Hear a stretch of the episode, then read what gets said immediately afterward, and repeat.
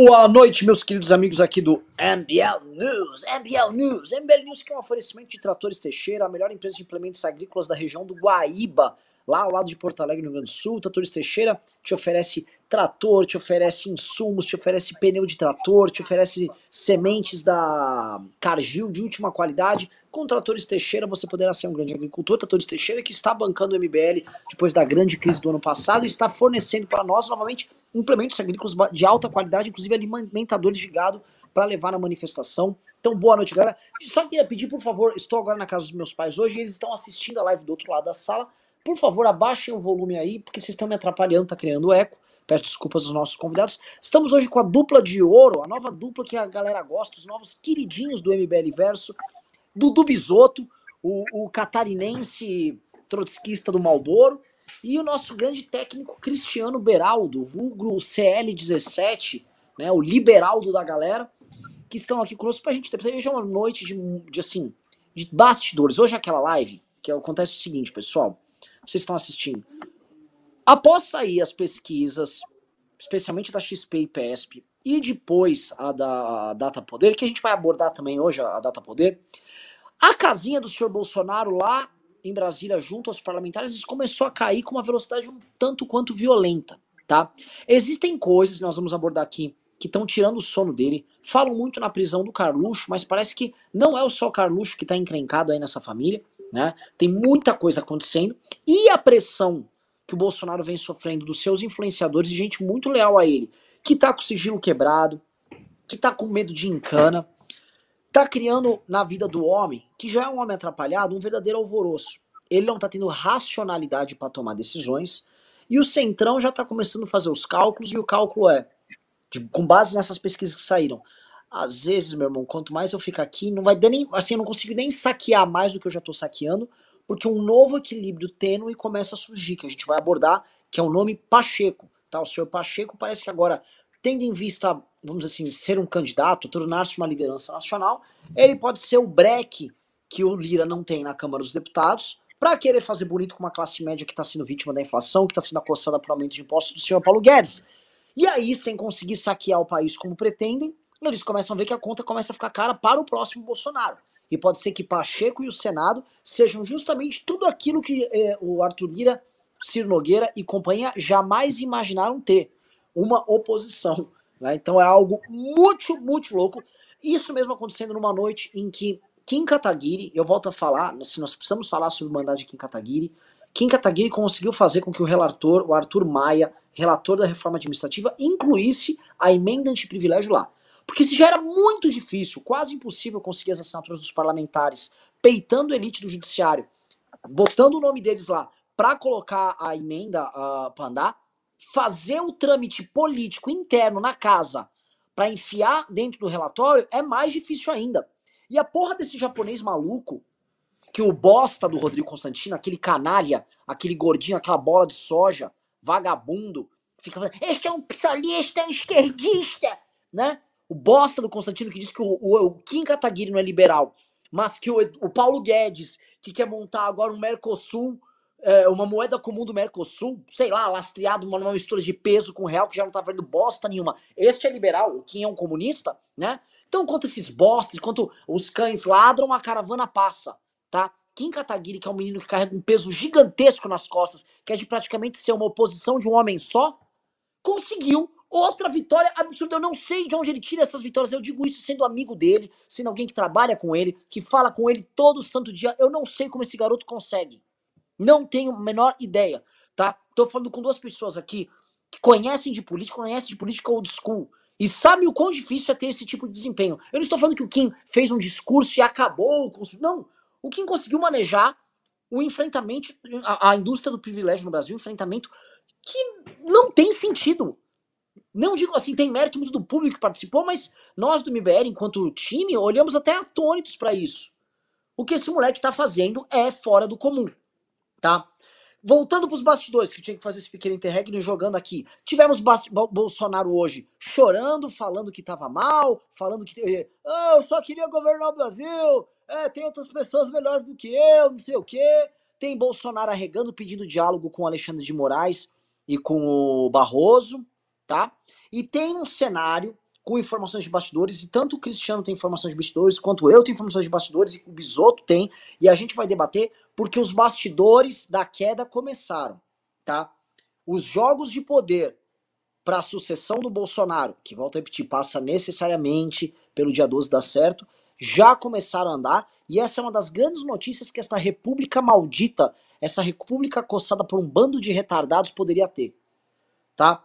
Eu vou, eu vou esse, esse editorial que eu tô fazendo aqui para abrir o programa, aliás, eu já faço, já começo o programa pedindo assim, eu não quero ter que gastar a sua paciência chorando por Pix, tá? Já vamos fazendo um programa, o programa vai ser incrível, então vão mandando os Pix aí para não ficar pedindo tal, para não ficar enchendo o saco, para não dar uma de pastor picareta, tá legal? Pra gente ir andando com o programa e a gente bancar a manifestação. A manifestação mais do que nunca é necessária. Reinaldo Azevedo inclusive divulgou ela hoje na rádio.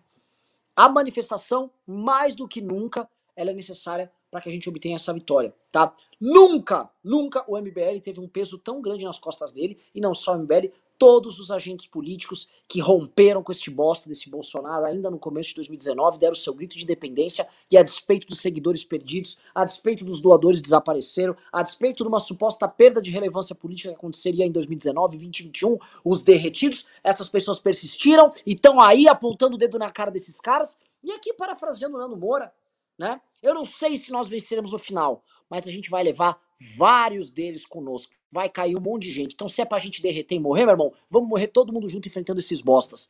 Boa noite, Cristiano Bruno. Boa noite, Eduardo Bisotto. E vou passar a palavra primeiro pro senhor Bisotto, para ele começar a trazer essas novidades e começar a trazer amarração. O que que as pesquisas e a derrocada de Bolsonaro estão trazendo no jogo político em Brasília? Boa noite, Renan. Boa noite, Beraldo. O, o dia hoje foi trash, né? Bastidor muito agitado em Brasília, pesando muito o clima a, a situação do Bolsonaro já começa a virar o desesperador. Lembra muito Dilma na, na reta final já. E assim, eu, aí, primeiro uma impressão, essa regada, esse choro, esse desespero, o próprio Bolsonaro falando agora que já não quer mais manifestação no dia 7, já reduz para Paulista e para Brasília, não sabe muito para onde ir, cancela a no, no Pará, com medo de vaia. Tudo isso acontecendo. Eu acho que eles devem ter o termômetro de que eles vão micar dia 7. Já teve o enquadro do Exército desmarcando o, o desfile em Brasília, que era para fazer parte do circo, e, e, acho que ele deve estar sentindo um derretimento. Mas tem um derretimento muito claro que é a pesquisa do Poder 360. Bisoto, um deixa eu pedir uma coisa. Bisotão, tá travando bastante aqui, cara. O Cristiano tá travando aí, Beraldo? Não, o público pra tá mim dizendo, travou tá o Beraldo aqui. O Beraldo tá travando e você tava travando, você tá travando na fala aí. Pedi uma coisa aí pra, pra, pra produção. Uh, tenta reconectar, Bisoto. Eu vou segurando a onda aqui um minuto, vou segurando o público e você volta. Tenta desconectar e conectar. Perfeito, o público falou que tá dando pau, tá travando, travando, travando. Estão é, falando agora que o Beraldo também tá. Pessoal, só responda aqui nos comentários. O Bisoto tá, tá boa a internet do Bisoto? Quero passar a bola para ele. Pelo amor de Deus.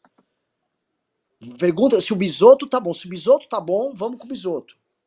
Pra mim tá perfeito, não tem problema nenhum aqui. Vamos ver. Estão falando que normalizou você, então vai, vai, manda ver, bisoto. Vamos voltar do começo. Eu dizia que o Bolsonaro hoje com essa regada e com todos os sinais que ele está dando recentemente, o que parece é que ele tem um termômetro e ele sabe que o, a vaca foi pro brejo. E nós temos um dado concreto hoje de vaca para o brejo, que é a pesquisa Poder 360, que traz um dado muito diferente do que a pesquisa XP. O está travando, a velho. XP, tá, tô tenta, reiniciando tenta conectar, é, reinicia e volta. Cristiano Beraldo, a tua internet tá boa? É, eu também senti alguma dificuldade aqui, mas não sei se era minha ou se era de vocês. Podemos tentar.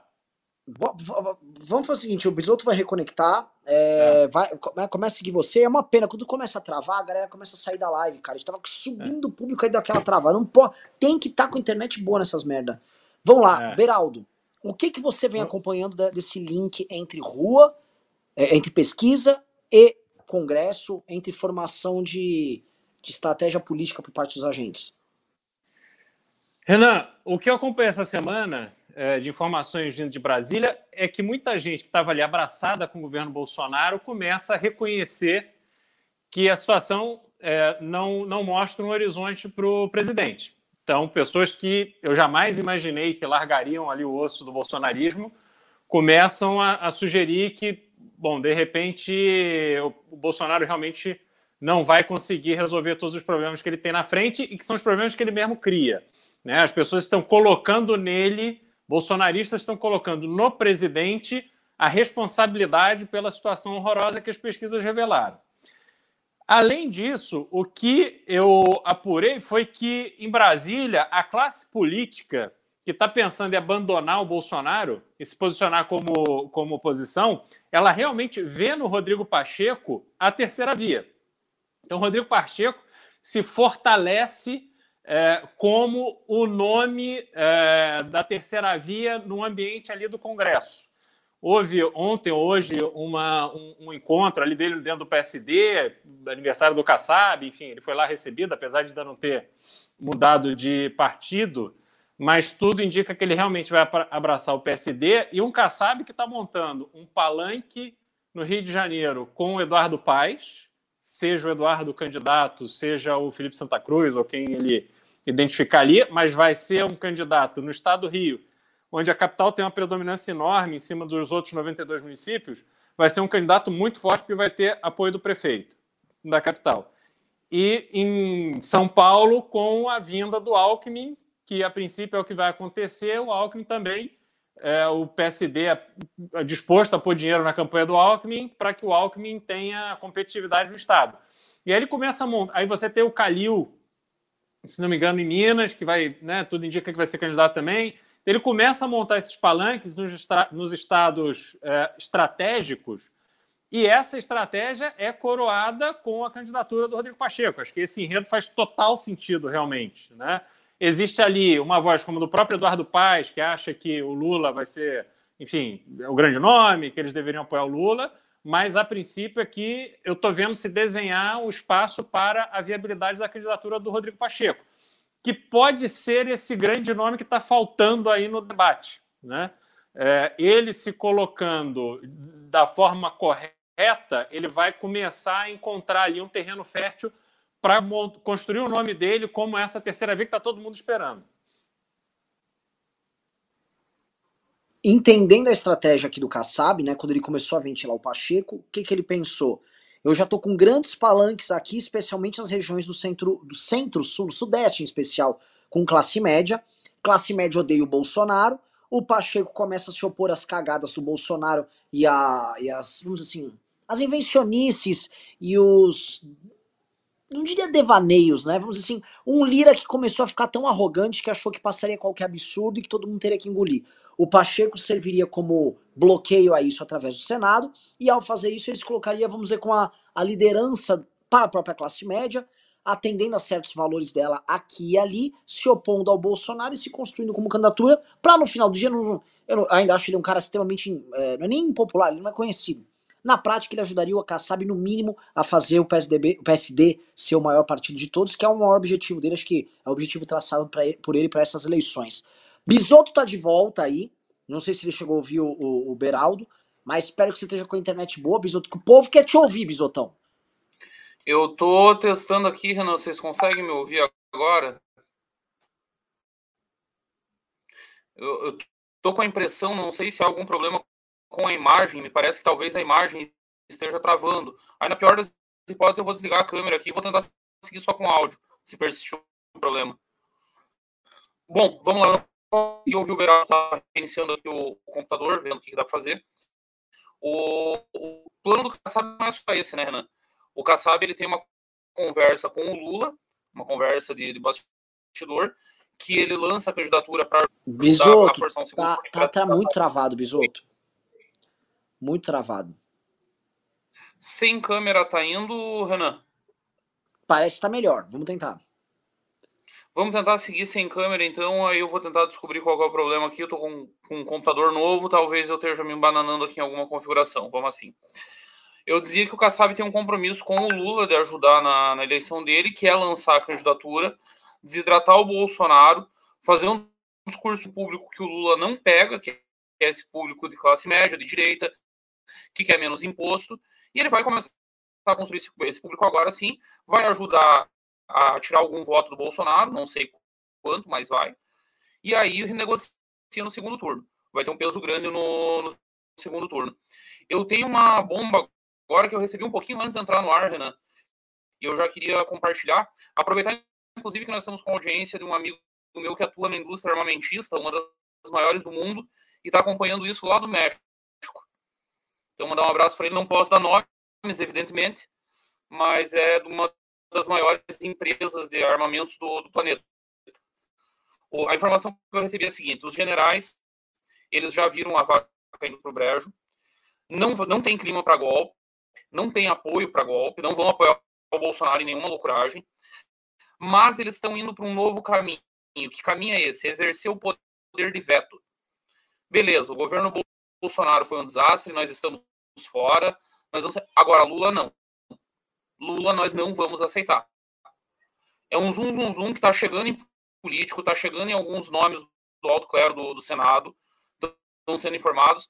Tipo assim, ó, façam que vocês bem entenderem, os políticos querem brincar, brinquem, também não, não gostamos muito da ideia do impeachment, mas se ganhar atração, beleza, dentro das quatro linhas. Agora, Lula não. A estratégia passa a exercer o poder de veto. Que doideira! Mas eles vão exercer como? No, nos bastidores ali? Ó, oh, se o Lula ganhar, a gente vai agir? É uma coisa meio. É, eu não é sei se eles estão com esse. A conversa não sei se eles estão com esse né? reggae todo aí, não, cara. Eu vejo eles numa situação que. Como é que eles exerceriam isso? Eu acho que.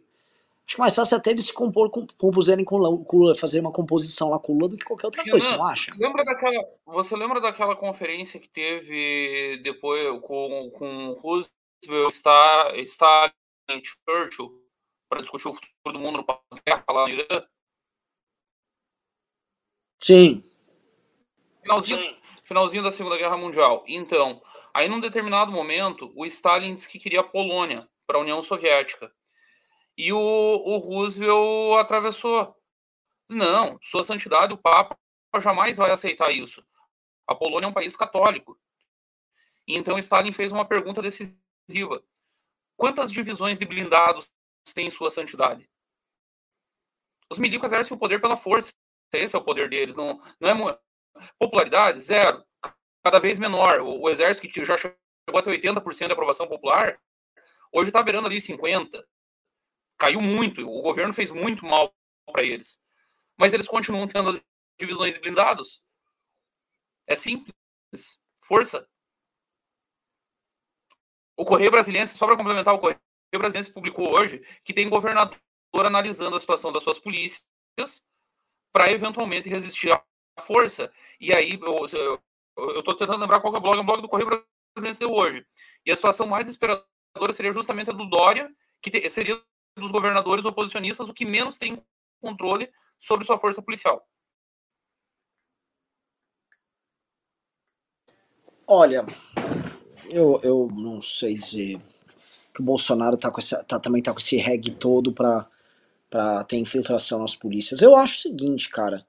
É, eu vejo eu vejo o cenário do Bolsonaro com os próprios militares. É que eu não teve, assim, eu não fiz contato com ninguém no universo militar nos últimos dias. Eu estou falando muito com civis, inclusive estarei em Brasília amanhã. Por quê? Vocês não saberão, o público. Infelizmente não são reuniões abertas, mas só o fato de estar numa sexta-feira em Brasília, dia que não tem sessão, dia que só os mais interessados em as coisas andarem uh, estarão lá, já é uma notícia boa, tá? Notícia que as coisas estão andando. Outra coisa que ainda não pode anunciar é que o dia 12 começou a ter muita adesão de políticos, tá? O, o Beraldo estava com a gente no escritório hoje e pode contar, porque a Adelaide fez contato com muita gente, né? E ela parecia que estava num bingo comemorando, fechei tal, outro confirmou, outro confirmou. Né? Isso, isso é uma notícia bem legal, bem legal. Bem legal porque o dia 12 vai mostrando que múltiplas forças vão poder estar presentes. Outra coisa que animou também para o dia 12 foi o fato do, do do lá durante a live ontem no Nando Moura, no Inteligência Limitada, muita gente tá falando de dia 12 e não era o público específico aqui do MBL News que a gente ficou pedindo pra galera lá.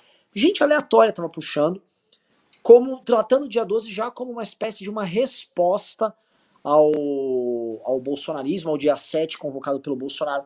Agora, uma coisa que eu começo a achar estranho, falando agora dos parlamentares, né? O, o passar agora para rodar com o Liberaldo. Os parlamentares, né, Brasília, os políticos, eles fazem esse cálculo. Se o Arthur Lira, que andou com coligação e estão falando que o Pacheco pode brecar até a coligação, até porque não é do interesse do Kassab. Se, os, se esses políticos começarem a ver que os avanços que eles pretendem levar à frente não vão ocorrer, como é que a coisa começa? Qual é o jogo? Um Aécio Neves, entendendo um cara que controla aí pelo menos um punhado, aí 15 a 20 parlamentares do PSDB na Câmara dos Deputados, como é que esses caras começam a pensar? Como é que esses caras começam a reagir não só ao Lira, mas à própria continuidade do Bolsonaro? Renan, primeiro, assim, é, falando, né, só fazendo aqui um, um, um link com a, o teu comentário da manifestação, é, porra, tá muito chato de, de acompanhar o noticiário, porque a gente vai vestindo aquele papel de otário e é, e é muito ruim isso. Vai dando uma angústia. Porra, não dá para você ouvir esse babaca do Bolsonaro falar de, de, esquema miliciano de distribuição de gás, o imbecil do Paulo Guedes falar de moeda única do Mercosul. Quer dizer, é, é tanta agressão à inteligência e a, a, população ela vai se comportando como aquela pessoa que vive uma relação abusiva o abuso começa ali lento, né, devagar, a gente vai se acostumando, a gente vai justificando e tal. Só que a gente já está num ponto que a gente está no restaurante tomando tapa na cara, entendeu? Então, assim, porra, passou, eles, eles perderam a mão e as justificativas são as coisas assim mais absurdas possível. Então a gente realmente vai compreendendo que eles não estão nem aí para o povo brasileiro, que a gente é feito de otário todo dia só que essa conta de otário é cara pra cacete para pagar. Então, nesse aspecto, as forças políticas têm percebido que a insatisfação na rua é tão crescente, e isso a pesquisa mostra de forma muito clara, e talvez, a, talvez não, com certeza, as, as, duas pesquisas saíram essa semana é, mostram para os políticos aí de plantão que têm expectativas para as próximas eleições que eles têm que se posicionar contra o Bolsonaro. E para isso, a manifestação do dia 12 é o palanque para se estar. Ali você vai ver que vão ter várias forças que estão disputando espaços nacionais, mas que vão participar porque elas não vão mais poder ficar de fora. Ficar de fora do dia 12, para a população, é você se conformar com um papel de palhaço, de otário, que eu não tenho sangue para me conformar. E para o político que tem pretensões é, de ocupar espaço no ano que vem, é essencial o cara estar tá ali. Quem não estiver ali vai, vai ser visto como está com o Bolsonaro. Entendeu? Não tem mais espaço para isentão. Esse aí está ferrado. Esse, esse cara não tem mais horizonte. Entendeu?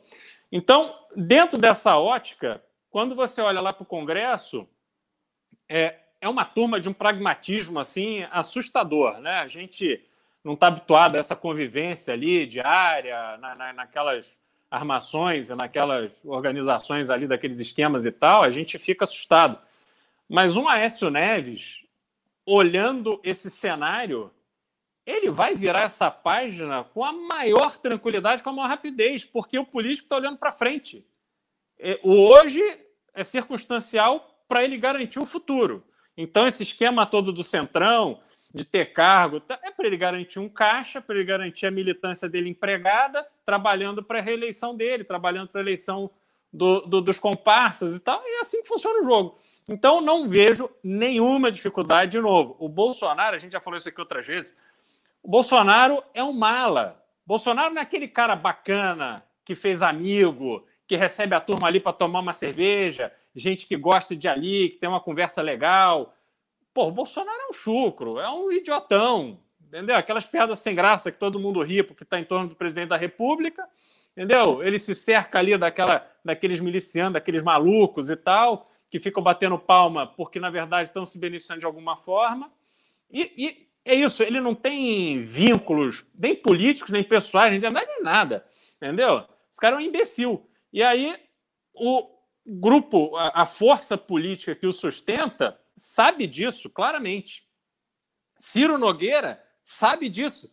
Bolsonaro que foi do partido do Ciro Nogueira anos. Você acha que ele não sabe que o Bolsonaro é um imbecil? Se ele não achasse o Bolsonaro um imbecil, ele teria dado ao Bolsonaro espaço dentro do partido. Bolsonaro nunca foi presidente de diretório, nunca compôs a nacional, fez porra nenhuma, não montou nominata, entendeu? Então não existe essa ilusão de que o Bolsonaro é um puta cara. O Bolsonaro é um imbecil e que vai ser rifado assim que eles entenderem que podem se compor com a próxima força que vai tomar conta do poder no Brasil. É isso. Bisotão melhorou a internet?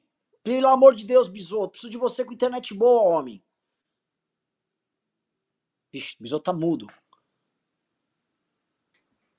Foi mal.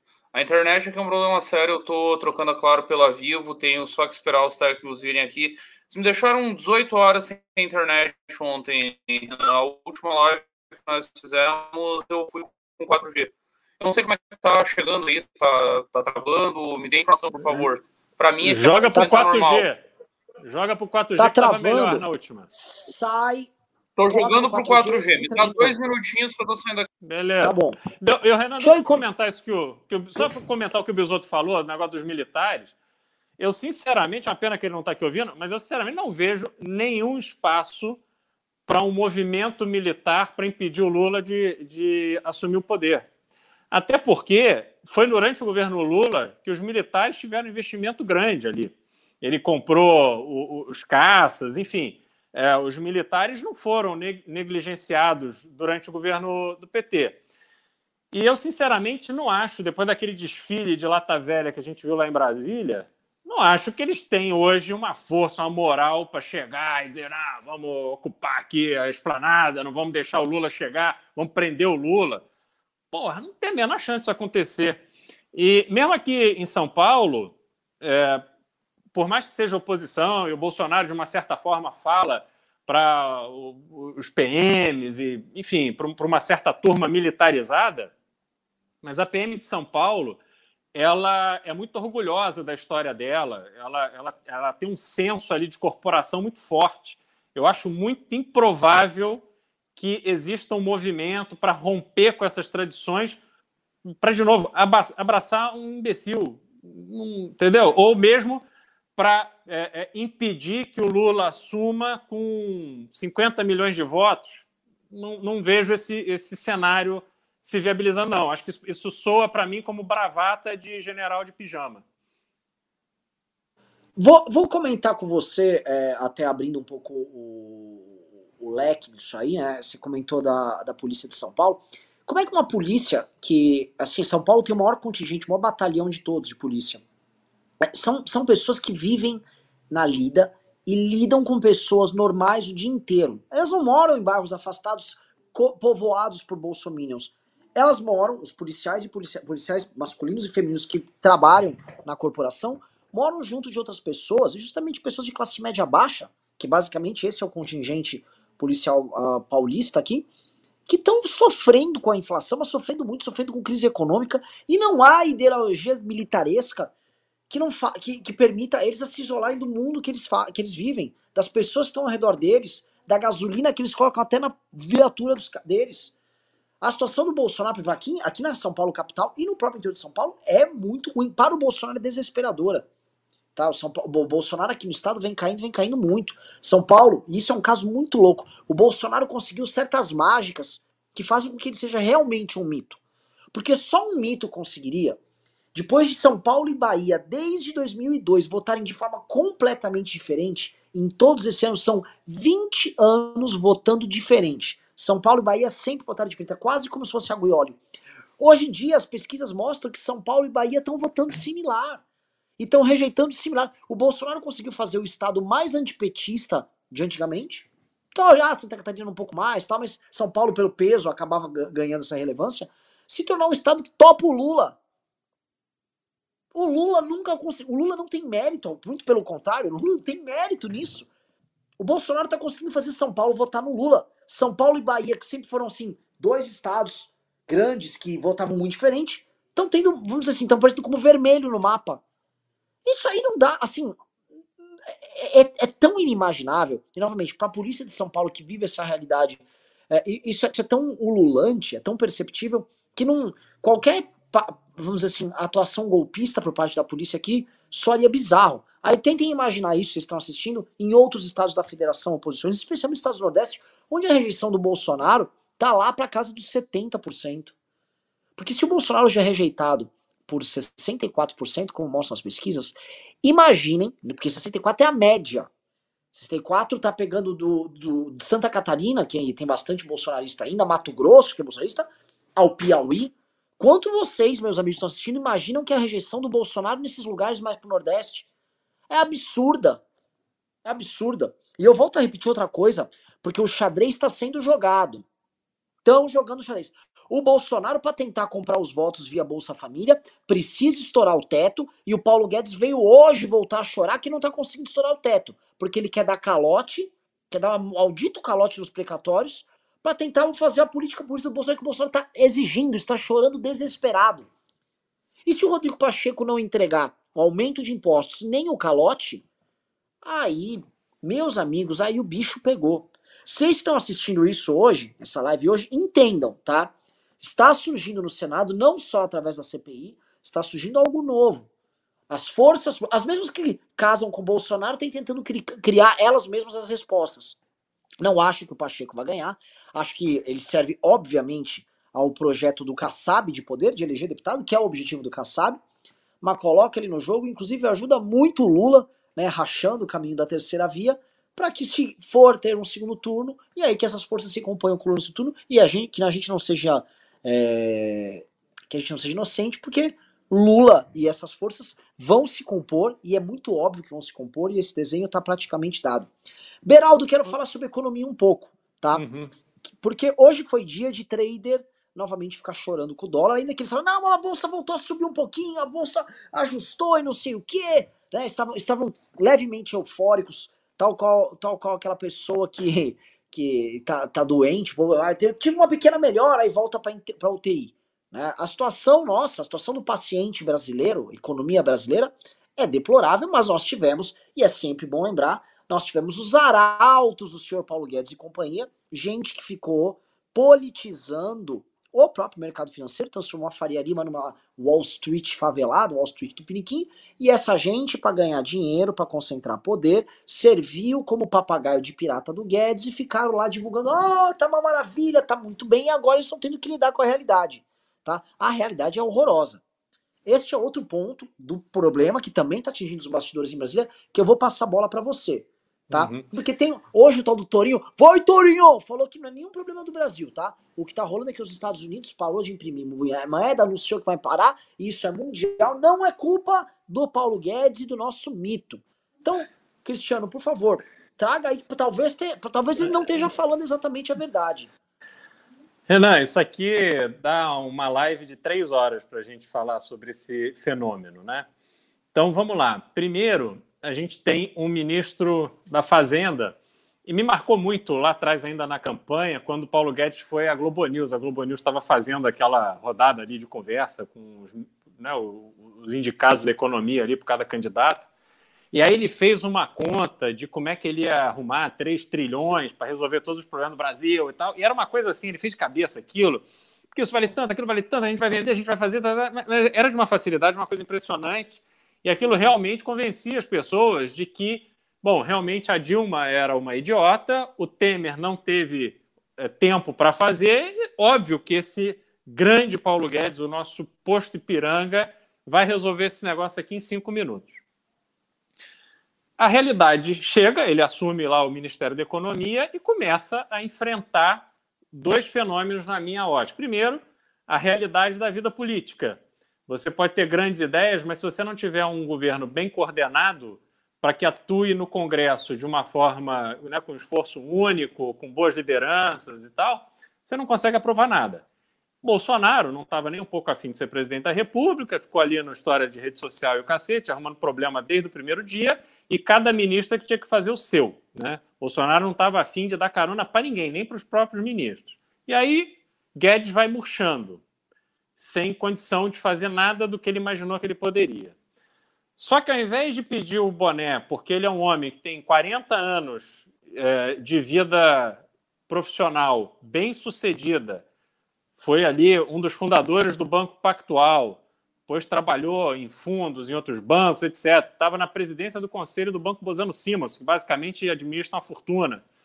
Então ele tem uma vida pessoal estável, organizada, e ele estava tocando na vida dele, aí ele resolveu se sacrificar para dar uma contribuição à nação. Aí um cara desse, PhD em Chicago, começa a tomar passa-moleque de Jair Bolsonaro. O que, que explica alguém com esta categoria intelectual ficar se submetendo a essa vergonha, esse vexame?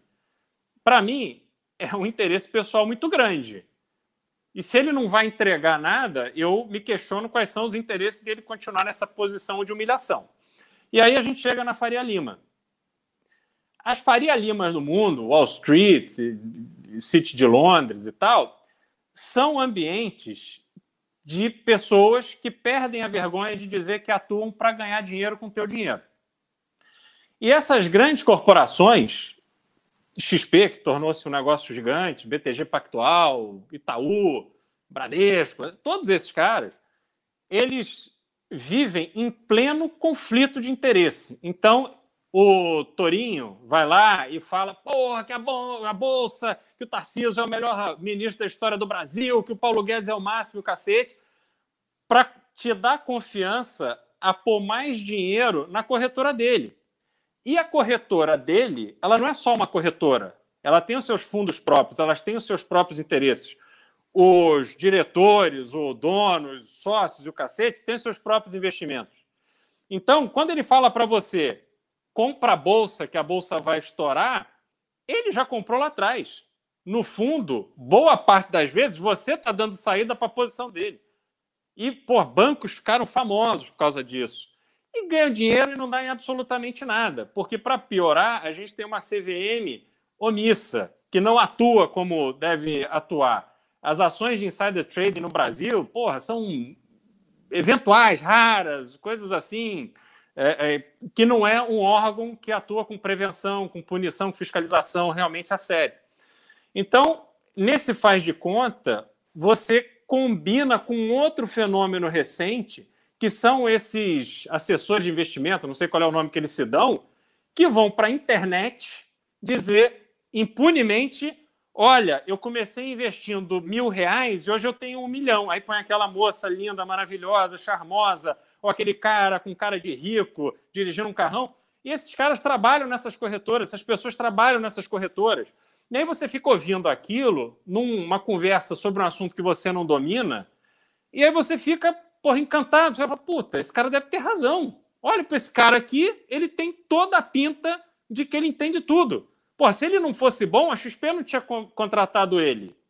Então, os médicos, os senhores de idade, as pessoas, os advogados, pessoas que não, não são do mundo financeiro, se deixam levar por esse papinho, e aí os mercados vão se mexendo, aonde os bancos, as corretoras, esses tubarões aí do mercado estão sempre na frente. E os trouxas que trabalharam para ganhar dinheiro com o suor do, né, do dia a dia estão lá pagando a conta. Então é isso que acontece. Né? Hoje a gente teve o dólar batendo lá 5,45. O que, que é isso? Isso é o sinal claro de que as pessoas não levam mais o Brasil a sério. E como é que você vai levar o Brasil a sério quando o ministro da Economia do país dá uma declaração de que ele não pode pagar precatório, que é uma dívida estabelecida pela justiça? Vamos lá, precatório não é um, um, um papel que vale dinheiro que alguém te entregou ali na, na surdina. Não. O governo que comete uma série de cagadas todos os dias ele é processado porque ele impôs uma perda a um cidadão. Então, vou dar um exemplo aqui prático. Vamos dizer que você tem uma casa. Aí a sua casa está num lugar aonde vai passar uma estrada nova ou uma rua nova dentro da cidade. Aí vai alguém lá e fala: Meu filho, toma aqui 50 mil reais pela sua casa. Você fala: Porra, mas minha casa vale 500. Não, ó, veio aqui um avaliador, um perito, e ele falou que vale 50. Aí você recebe um cheque de 50 com a notificação de quanto tempo você tem para sair, porque a, a, máquina vai quebrar a tua casa. Você sai, entra com uma ação contra o Estado. Aí contrata lá um perito, demora tempo para cacete tal. Isso você já está sem casa, com os teus 50 mil você não fez nada, está morando de aluguel, fuderam a tua vida. Aí você vai lá, entra com uma ação contra o Estado. Aí, anos e anos e anos depois, o Estado fala: não. A justiça fala, realmente, o Estado sacaneou e você tem que ser indenizado. Aí você recebe aquele direito de ser indenizado.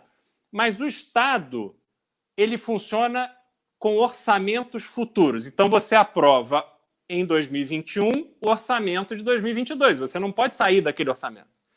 Então, como existe essa circunstância, se criou a figura do precatório. O que é o precatório originalmente? Fala assim, cidadão, você tem direito de receber essa grana do Estado. Como o Estado não pode pagar esse ano, eu vou te dar este documento e o Estado vai provisionar isso para o ano seguinte e no ano seguinte ele te paga. O que, que os estados fazem? Não pagam ninguém. Aí você tem estados como o Rio, que tem precatório de 30 anos. Pessoas que morreram sem nunca receber o seu dinheiro a qual eles tinham direito. E aí isso, obviamente, virou um mercado paralelo, tem um milhão de, de, de, negócios que se fazem, de sacanagem que se faz usando os precatórios, que ficaram, de uma certa forma, demonizados ou menosprezados. Mas o fato é que quando o governo federal diz que não tem dinheiro para pagar precatório, é porque ele é um, um, um pai de família que está dizendo que não vai ter dinheiro para pagar a mensalidade da escola do filho ou o plano de saúde. Pô, aquilo é obrigação do Paulo Guedes, do país, pagar. E se ele não tem dinheiro para pagar o precatório, ele vai dizer: ah, para eu pagar o precatório, eu vou ter que atrasar salário, ou deixar de pagar salário. Por que, que esse vagabundo não fala com o Kim Kataguiri e vai lá descobrir como é que o Kim fez para economizar 14 bilhões de orçamento, acabando com uma mata de político e, e do judiciário? Por que, que ele não fala assim: olha, para pagar o precatório, eu vou ter que cortar a gasolina dos aviões da FAB, vai acabar a farra do jatinho? Por que, que ele não toma esse tipo de atitude? Por que, que ele fica com esse discurso vagabundo querendo pôr terror no servidor público para dizer que o servidor público vai ganhar dinheiro. Pô, faça-me o favor. É fazer o povo de otário. Por isso que eu estou aqui possesso, que esse chapéu de otário está me pesando muito na cabeça e no bolso. Entendeu? Então isso é uma sacanagem. A situação do Brasil é essa. Lá fora, os investidores estão vendo que isso aqui vai dar cagada. Já era. Vai todo mundo embora, não vai ficar aqui. Porque o dinheiro vem para cá, vai para a Turquia, vai para o Catar, vai para a Rússia, vai para a Alemanha, vai para a França, vai para qualquer lugar, pô. O dinheiro hoje roda para onde ele quiser. Não precisa ficar aqui no Brasil, ai, vai cair o Bolsonaro, vai vir. O cara vai embora. Depois da eleição, o cara volta ou não volta e dane-se, entendeu? E o governo também não fez uma política de desenvolvimento econômico que atraísse investimento de longo prazo. Fica aí o Tarcísio arrotando. Pô, eu vi a comemoração do Tarcísio da reforma da pista do aeroporto de Congonhas. Porra, faça-me o um favor. Tu vai reformar a pista do aeroporto? Porra, parabéns para você. Não é tua obrigação, não, malandro? vai deixar os aviões operarem numa pista que não é segura? Tem que recapear mesmo. Ó. E de tanto em tanto tempo tem que fazer de novo. Pois todo mundo sabe, cara. Entendeu? A gente almoça hoje, à noite a gente está com fome de novo, é assim que funciona. Entendeu? Pô, então não dá para a gente ser feito de trouxa por esses malandros e achando que isso não vai dar em nada. Vai dar, e eu acho que o dia 12, cada vez mais, vai ser um momento crucial aonde a gente vai mudar a ótica das coisas. Vai ficar claro que esse governo não vai chegar no final. Olha que aula! E outra coisa, nunca vi o senhor liberal tão puto. Tá pistola. É que essa história do Guedes, a coisa tá sendo. A gente nem entrou, gente, no lance do, do, do, da moeda do Mercosul. Meu irmão, a gente tudo quebrado, a Argentina moída e o cara querendo falar de uma moeda comum. Bisoto do céu, homem que tô ouvindo que você tá com internet. Agora tá com internet. Agora botou no 4G, agora temos bisoto. Ah, antes de entrar, agora só fazer um pedido aqui, galera. Estamos com 2.700 pessoas. Eu quero bater 3 mil hoje nessa live de internet, que não é a live arrumadona do escritório. Pra isso, você precisa meter dedo no like. Tô com 1.900 likes, mas eu tô com 2.700 pessoas. Dedo no like pra gente ir pra Plau 3 mil, vi que veio gado. Outro recadinho. Pix, galera, já mandem a porra do Pix pra manifestação que eu tenho que impulsionar. O impulsionamento ficou mais caro essa semana. Ficou 30% mais caro. Outras pessoas estão impulsionando outras coisas e o público ficou mais caro. Por favor, doem, porque vamos precisar disto e já. Manda a porra do Pix, vou ficar chorando aqui igual a porra do pastor evangélico. Senhor Bisoto, bisotão da galera, tá? Como você é, é, saiu um pouco, já entrou na, na seara econômica, mas acho que a tua área é muito mais política. Mas você fala o que você quiser, tá? Como é que essas forças políticas vão começar a se reorganizar agora? O, e o impeachment, o Beraldo, como é que fica no desenhado no campo? Já, já vou entrar na questão política, Renan, mas antes eu queria tocar num ponto que o Beraldo tocou, enquanto ele falava ali do Guedes, o que, que leva um cara com o dinheiro do Guedes, com a carreira do Guedes, a se submeter a isso. E aí eu vou dar uma resposta que me dói no coração, se nós tivéssemos jornalismo ainda no Brasil, é algo que nós já tivemos. Já existiu alguns anos atrás, tinham grandes reportagens, tinham redações fantásticas, repórteres maravilhosos, mas o jornalismo no Brasil morreu. Tem fator financeiro, tem uma série de fatores que levaram à morte do jornalismo. Se nós tivéssemos jornalismo no Brasil, a grande pergunta que todas as editorias de economia estariam fazendo é: quanto é que o Guedes está levando nesta brincadeira? Onde é que está o dinheiro do Guedes? Quais são os investimentos do Guedes? O que, que o Guedes está operando? Porque não há explicação racional para ele se submeter a isso. Essa pataquada da moeda, Renan, quem conhece um pouco da trajetória do Guedes entende. Ele é um frustrado, um ressentido, é problema de ordem psicológica. Ele queria ter feito parte da equipe do Real, ninguém deu bola para ele. Ele fez o plano do Afif em 89. Depois disso, ninguém deu bola para ele. No Cruzado, ele já queria ter participado da brincadeira, ninguém deu bola para ele. Então, então ele se vê como um grande injustiçado, o cara que voltou de Chicago com PhD e absolutamente ninguém chamou ele para participar do plano econômico nenhum do Brasil ao longo da história. Então ele tem esse ressentimento com o real e ele quer ver o real destruído. Ele vem com essas pataquadas. Qual que é o sentido? Vamos falar de política. O, o Brasil e a Argentina vivem uma relação extremamente tensa no momento. Não há diálogo nenhum entre Brasília e Buenos Aires. Os chanceleres se odeiam. O, o, as duas, uh, os dois presidentes não têm diálogo nenhum. O Alberto Fernandes é amigo, amigo do Lula, amigo de cachaça, odeia o Bolsonaro. É o tipo de papo de maluco, do, de um cara doido que já não sabe mais o que falar. Ele deve acordar de manhã e pensar: vou falar qualquer bobagem para ver se eu consigo tirar um pouco a pauta das notícias ruins da economia. Agora vamos falar de política. Está tendo toda essa reorganização, o Pacheco está tentando se posicionar como novo líder da oposição. A Câmara ficou um vácuo, o Arthur Lira é um líder pequeno, é, ele não tem pauta.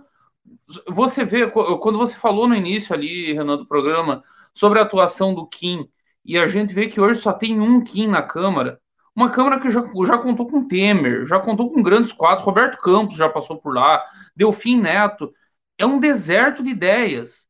Mesmo a esquerda, a Câmara tinha grandes quadros, quadros que debatiam o país. José Dirceu, quando era deputado federal, era um negócio legal de ver, não tem mais, não tem, é um Kim, é um deserto de lideranças. Por isso, inclusive, que eu vejo que está tendo uma certa dificuldade. Me dá, muito, me dá uma alegria no coração, Renan, saber que vocês estão tendo retorno de, de lideranças. Hoje eu retuitei o Roberto Freire no, no Twitter, ele reclamou que as forças políticas não entram. Tá, uma beleza, daí fica o MBL gastando, botando grana em impulsionamento, fazendo evento, fazendo mobilização em sábado, comprando pão com mortadela, porque é, é foda fazer manifestação no Brasil só na base do pão com mortadela. E e cerveja, né? Que é mais importante, inclusive, do que o pão com mortadela. Mas a mortadela é cerate, coisa fina. E os líderes políticos estão nem aí, estão coçando, estão dormindo, não, não posicionam, não, não falam nada. É, é um troço bizarro. Eu vejo que já está tendo uma reorganização, porque mesmo essa liderança medíocre tem um instinto de sobrevivência nato de todo e qualquer político, por mais medíocre que seja. Se fosse burro, burro ninguém é, nem o Bolsonaro. Ele pode ser um incapaz intelectual, ele pode não ter a menor condição de governar o Brasil, mas para burro ele não serve, o cara é presidente da República. Então, esses caras têm o, feeling, têm o sentimento, eles sabem como sobreviver, como jogar o jogo. Quando sentir que o boi foi com a corda, vai correr muito rápido. Aliás, eu recebi uma mensagem hoje no WhatsApp, cheguei a te encaminhar, inclusive, Renan, de um amigo de Brasília me dizendo que a situação política deteriorou muito rápido, muito rápido, e está tá aumentando a velocidade.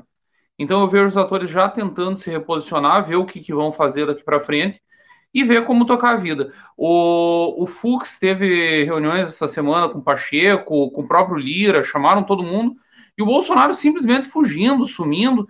Parece que ele tem medo de sentar com os caras. Pelo amor de Deus, criança, moleque, nós estamos vivendo uma crise institucional do tamanho do mundo. Os presidentes de poderes sinalizando que dá para. Vamos tentar construir uma ponte aqui para ter ter no mínimo uma convivência civilizada. Nem isso ele consegue entregar. E daí vai chorar lá, ah, não me deixam governar, ah, a vida é triste, mundo cruel. Eu acho que já está tá caminhando para a reorganização. Eu escutei uma outra frase de um outro amigo meu que está há muito tempo no Senado, e ele me disse o seguinte: é, não é senador, é, trabalha na casa, é servidor há muito tempo. Ele disse o seguinte: o Brasil não aguenta até o ano que vem. Não dá para esperar a urna resolver isso. De um jeito ou de outro, com interdição no Supremo, com qualquer merda, nós vamos ter que resolver isso antes. Que o Brasil não aguenta a, deteriora, a deteriora, deterioração do cenário, perdão, ela está acontecendo de maneira muito rápida. O, Beraldo fala com brilhantismo disso na questão econômica, está acontecendo na economia, está acontecendo na política, está acontecendo nas relações pessoais. Isso precisa ter fim o quanto antes. Eu tenho visto, inclusive, manifestações do agro, Renan. Eu sei que o, o MBL tem uma relação muito próxima com o agro brasileiro, o, inclusive o Kim. E o agro já não aguenta, está saindo nota de liderança, por exemplo, da Associação do, dos, dos, Agricultores do, do Algodão, que estão putos e, e, dizem que não compactuam com aquela palhaçada do Sérgio Reis, com essas micaretas golpistas que eles estão fazendo. Então está esvaziando muito rápido. O rearranjo está acontecendo. Eu imagino que se o dia 12, e aí é importante a galera mandar pix, mandar pimba, ajudar, mandar grana, pix de preferência bastante, tá, galera? Eu tenho um pé frio histórico, mas ultimamente tá melhorando, né, Renan? Minhas lives lá em 18 eram um desastre, agora tá muito melhor, tá, tá vindo. Mas precisa de grana para o dia 12 ser o sucesso que precisa ser, e aí Brasília vai fluir naturalmente. Imagina, inclusive, que esse, que esse crescimento que já dá para sentir, Renan, explique um pouco a tua ida para Brasília amanhã e um clima melhorzinho que está tá começando a se formar. Posso pedir de novo, pessoal, mandem, a, seguindo o Bisoto, mandem a porra do Pix. E estamos quase chegando a 3 mil pessoas. E eu acho que tanto o Beraldo quanto o Bisoto merecem alcançar 3 mil hoje, tá? Porque, novamente, é um programa um pouco mais precário aqui de, da parte técnica. A gente está fazendo de casa, tem os problemas de internet, não tem a mesma decoração lá do nosso escritório. Mas é um programa feito com carinho para vocês. Novamente, são pessoas que estão aqui quase 10 da noite trampando e falando que é para entregar esse conteúdo bom e para convocar para manifestação Volto a pedir novamente, vão à manifestação e lembrando que sábado, como citou o Bisoto, vai ter aqui em São Paulo às 14 horas outro adesivaço e vai ter cerveja e pão com mortadela. Já conseguiu falou, ah, você, essas mortadelas, isso aqui. vai ter pão com mortadela. Ah, não gostou? Tudo bem, não come. Vai ter mortadela e cerveja e aí o resto que chore. Prosseguindo aqui, né? Falamos do Paulo Guedes, falamos do, do, dos planos amalucados deles. Vamos falar da declaração agora do, do Bolsonaro eu acho que o nosso querido Vitor consegue botar na tela aqui a declaração do Paulo Guedes que saiu no Metrópole, do Bolsonaro, me desculpa, que saiu no Metrópole sobre o gás, né? Porque tá todo mundo falando de gás e repararam, não sei se o Bisoto e o Beraldo já viram, que o Bolsonaro agora reiteradamente está dando declarações sobre gasolina e gás.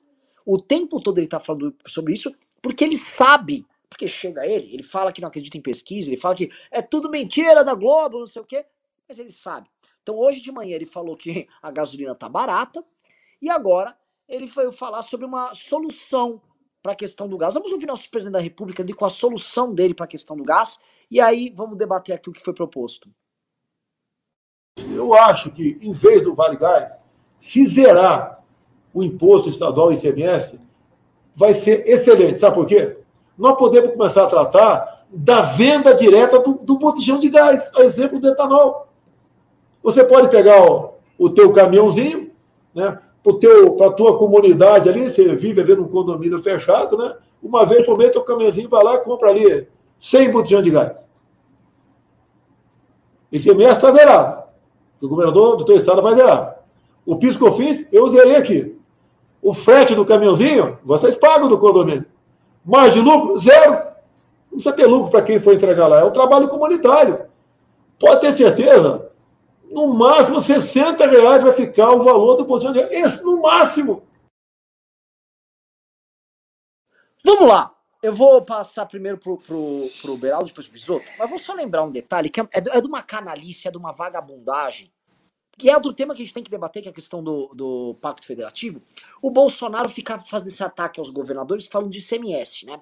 Lembrando para todo mundo o seguinte, pessoal que está assistindo, o ICMS é um imposto estadual. É o que sustenta a economia dos estados, em especial dos estados mais economicamente ativos. Por quê? Porque o estado que é mais economicamente ativo gera mais ICMS, mas o imposto federal é retido e ele é desproporcionalmente enviado para o governo federal e esses estados recebem bem menos de volta. São Paulo, que eu moro, é assim. O, o Beraldo trabalhou no Rio de Janeiro, é assim também lá. Santa Catarina, onde está o Bisoto, mesma coisa.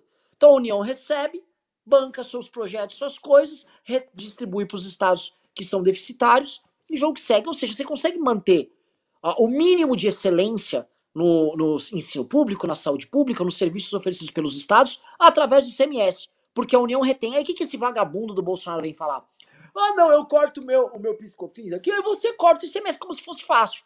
Como é uma, é uma coisa mais difícil de explicar, aí vem o gado burro e fala: Oh, por que, que não corta imposto? Porque aí não vai conseguir pagar o salário do policial, seu retardado. Só que essa é a forma como o gado opera. Né? O gado é tão burro, tão burro, tão burro, que ele opera contra o próprio Estado ao não entender e ficar definindo essas merdas que o Bolsonaro fala. Isso o que o Bolsonaro faz é o seguinte: Bolsonaro, vamos combinar que eu sou a favor. Se o Arthur é governador do estado de São Paulo, eu sei que o Beraldo fala, ih, Renan, você vai, lá vem você quer arrumar briga. Mas o papo é o seguinte, se o presidente da república vem, ô, oh, corta o ICMS, a resposta tem que ser, eu corto, mas eu também não vou enviar os repasses do governo federal para você. Eu só vou pagar o, os juros da dívida e as dívidas que eu tenho do estado de São Paulo, por exemplo, com a União, proporcionalmente. Vou mandar o que eu acho que tem que mandar. Eu pago minhas contas aqui, pago os salários corretos, só que eu só pago a dívida da forma correta. E aí eu corto ICMS, já que é pra ser populista, seu filho da puta. Só que os governadores não têm peito para falar isso tem que falar pro Bolsonaro. O Dória tinha que pegar e responder isso. Ó, oh, Bolsonaro, eu vou dar calote na dívida e corto ICMS. Aí eu vou deixar o botijão a 30 reais, seu merda. Só que os caras também não têm pulso. Aí em Santa Catarina, o, bisoto, o governador chegou no nível, no ponto, de uns estados que, é, assim, que menos recebe da União, sendo que é um dos que mais envia, uma obra que o governo federal tinha que entregar, o bosta do Tarcísio fica indo lá, aquela motocicleta de vagabundo ficando lá com esse presidente que ficando lá. E aí, em vez do Moisés cobrar que a porra do Tarcísio entregue a obra, ele fala: Olha, Tarcísio, eu quero pagar a obra. Eu, quero, eu deixa eu pagar. É o famoso como a minha esposa. Sabe aquele carotário? Cuck. Eu não consigo entender uma merda dessa, Zélio. Não consigo entender. Geraldo, desculpa aí. Passo a bola é... pra você e passo a bola pro, pro, pro ô, ô, Renan, é pior é pior. Esse imbecil desse Bolsonaro, é, eu não sei se ele se informa, mas ignora porque ele tem que passar uma mensagem populista, ou se realmente ele manifesta nessas lives a essência da ignorância dele. Primeiro, que para cortar ICMS não há mais autonomia dos estados para fazer alteração de tributação. Por causa das guerras fiscais, a alteração de tributação estadual tem que ser feita dentro do CONFAS, que reúne todos os secretários de Fazenda. Então, o Dória não pode chegar aqui e falar agora é zero o, o ICMS em cima do gás. Não existe isso da gasolina, não existe isso. E esse imbecil tem que saber. E aí, quando ele pega esse assunto do gás e sugere, nesse esquema miliciano, olha, você tem aqui o seu condomínio, ou a sua comunidade, ou a sua favela, o seu território, a sua área de domínio, aí você vai com o teu caminhãozinho e traz 100 botijões de gás. Primeiro, transporte de gás é um negócio extremamente perigoso. Então não dá para você sugerir que agora o síndico do prédio vai pegar, anotar quem é que quem quer gás aí hoje. Ah, eu vou pegar a minha minivan e vou lá pegar botijão de gás. Entendeu? Então não existe isso. Segundo, o distribuidor de gás é o otário. Ele foi, ele investiu, ele teve que pôr não sei quantos milhões para montar o negócio dele lá, que a ANP exige, ele é regulado para cacete e tal, não sei o quê. Aí ele é o otário que vai chegar para o miliciano lá da Zona Oeste do Rio de Janeiro, ou para o síndico do prédio de Pinheiros, e vai abrir uma, um crédito para esse cara. Porra, não existe. Ele vai cobrar mais caro desse malandro. Eu não sabe se esse cara vai voltar. Como é que eu vou me planejar que esse miliciano vai voltar aqui para comprar de mim a distribuidora que investiu, que fez o cacete para ter esse negocinho aqui? Eu não sei. Então, para ele é mais caro. E outra coisa, aí você acha que é exatamente assim que vai funcionar? Quer dizer, a gente vai passar a, a, a comprar gás direto ali do. Porra. Então, assim, é, é de, uma, de uma má fé que não pode ser só ignorância, é pilantragem, é vagabundagem. Quando ele compara com o etanol, o etanol, o que ele está ali propondo aprovar é para que a usina venda o etanol direto para o posto de gasolina, para que não haja a necessidade de sair, porque hoje, só para explicar para o pessoal, todo combustível ele tem que passar pela a base da distribuidora. O que é a base? Onde estão os tanques próprios da distribuidora. Na verdade, próprios ou compartilhados com outras distribuidoras. Mas então, você tira do tanque da usina, leva para a base da distribuidora, descarrega o caminhão, assim que a lei manda. descarrega o caminhão no tanque de etanol, depois vem um outro caminhão compartilhado, porque aí você vende fracionado para os postos, carrega o outro caminhão e leva até o posto. Então, obviamente, isso gera um custo desnecessário. Só que quando você vai para lugares altamente fiscalizados, como Rio, São Paulo, Belo Horizonte, tudo bem. Só que não tem usina aqui do lado. Você acha que lá no interior, onde estão as usinas, já não é isso que acontece? É óbvio que é. A própria distribuidora pega a porra do etanol lá na usina e leva ao posto de gasolina. Ela não passa na base dela. E todo mundo faz vista grossa. Quando você vende, você está falando de uma usina registrada na NP, com toda a fiscalização da NP, não sei o quê, vai mandar isso para o posto num caminhão que tem que ter autorização, tem que ter lá toda a configuração de segurança e o cacete, vai mandar para um posto de gasolina que é um posto regulado, autorizado, que tem lá um dono garantia, o cacete. Então não dá para comparar a venda direta do etanol para o posto de gasolina com a venda do gás para o grupo que comanda a comunidade. Porra, isso é, é, é de uma. É, de, é uma sacanagem, como é vender assim, uma história que não tem o menor pé nem cabeça. Entendeu? É esse vigarista que está aí na presidência.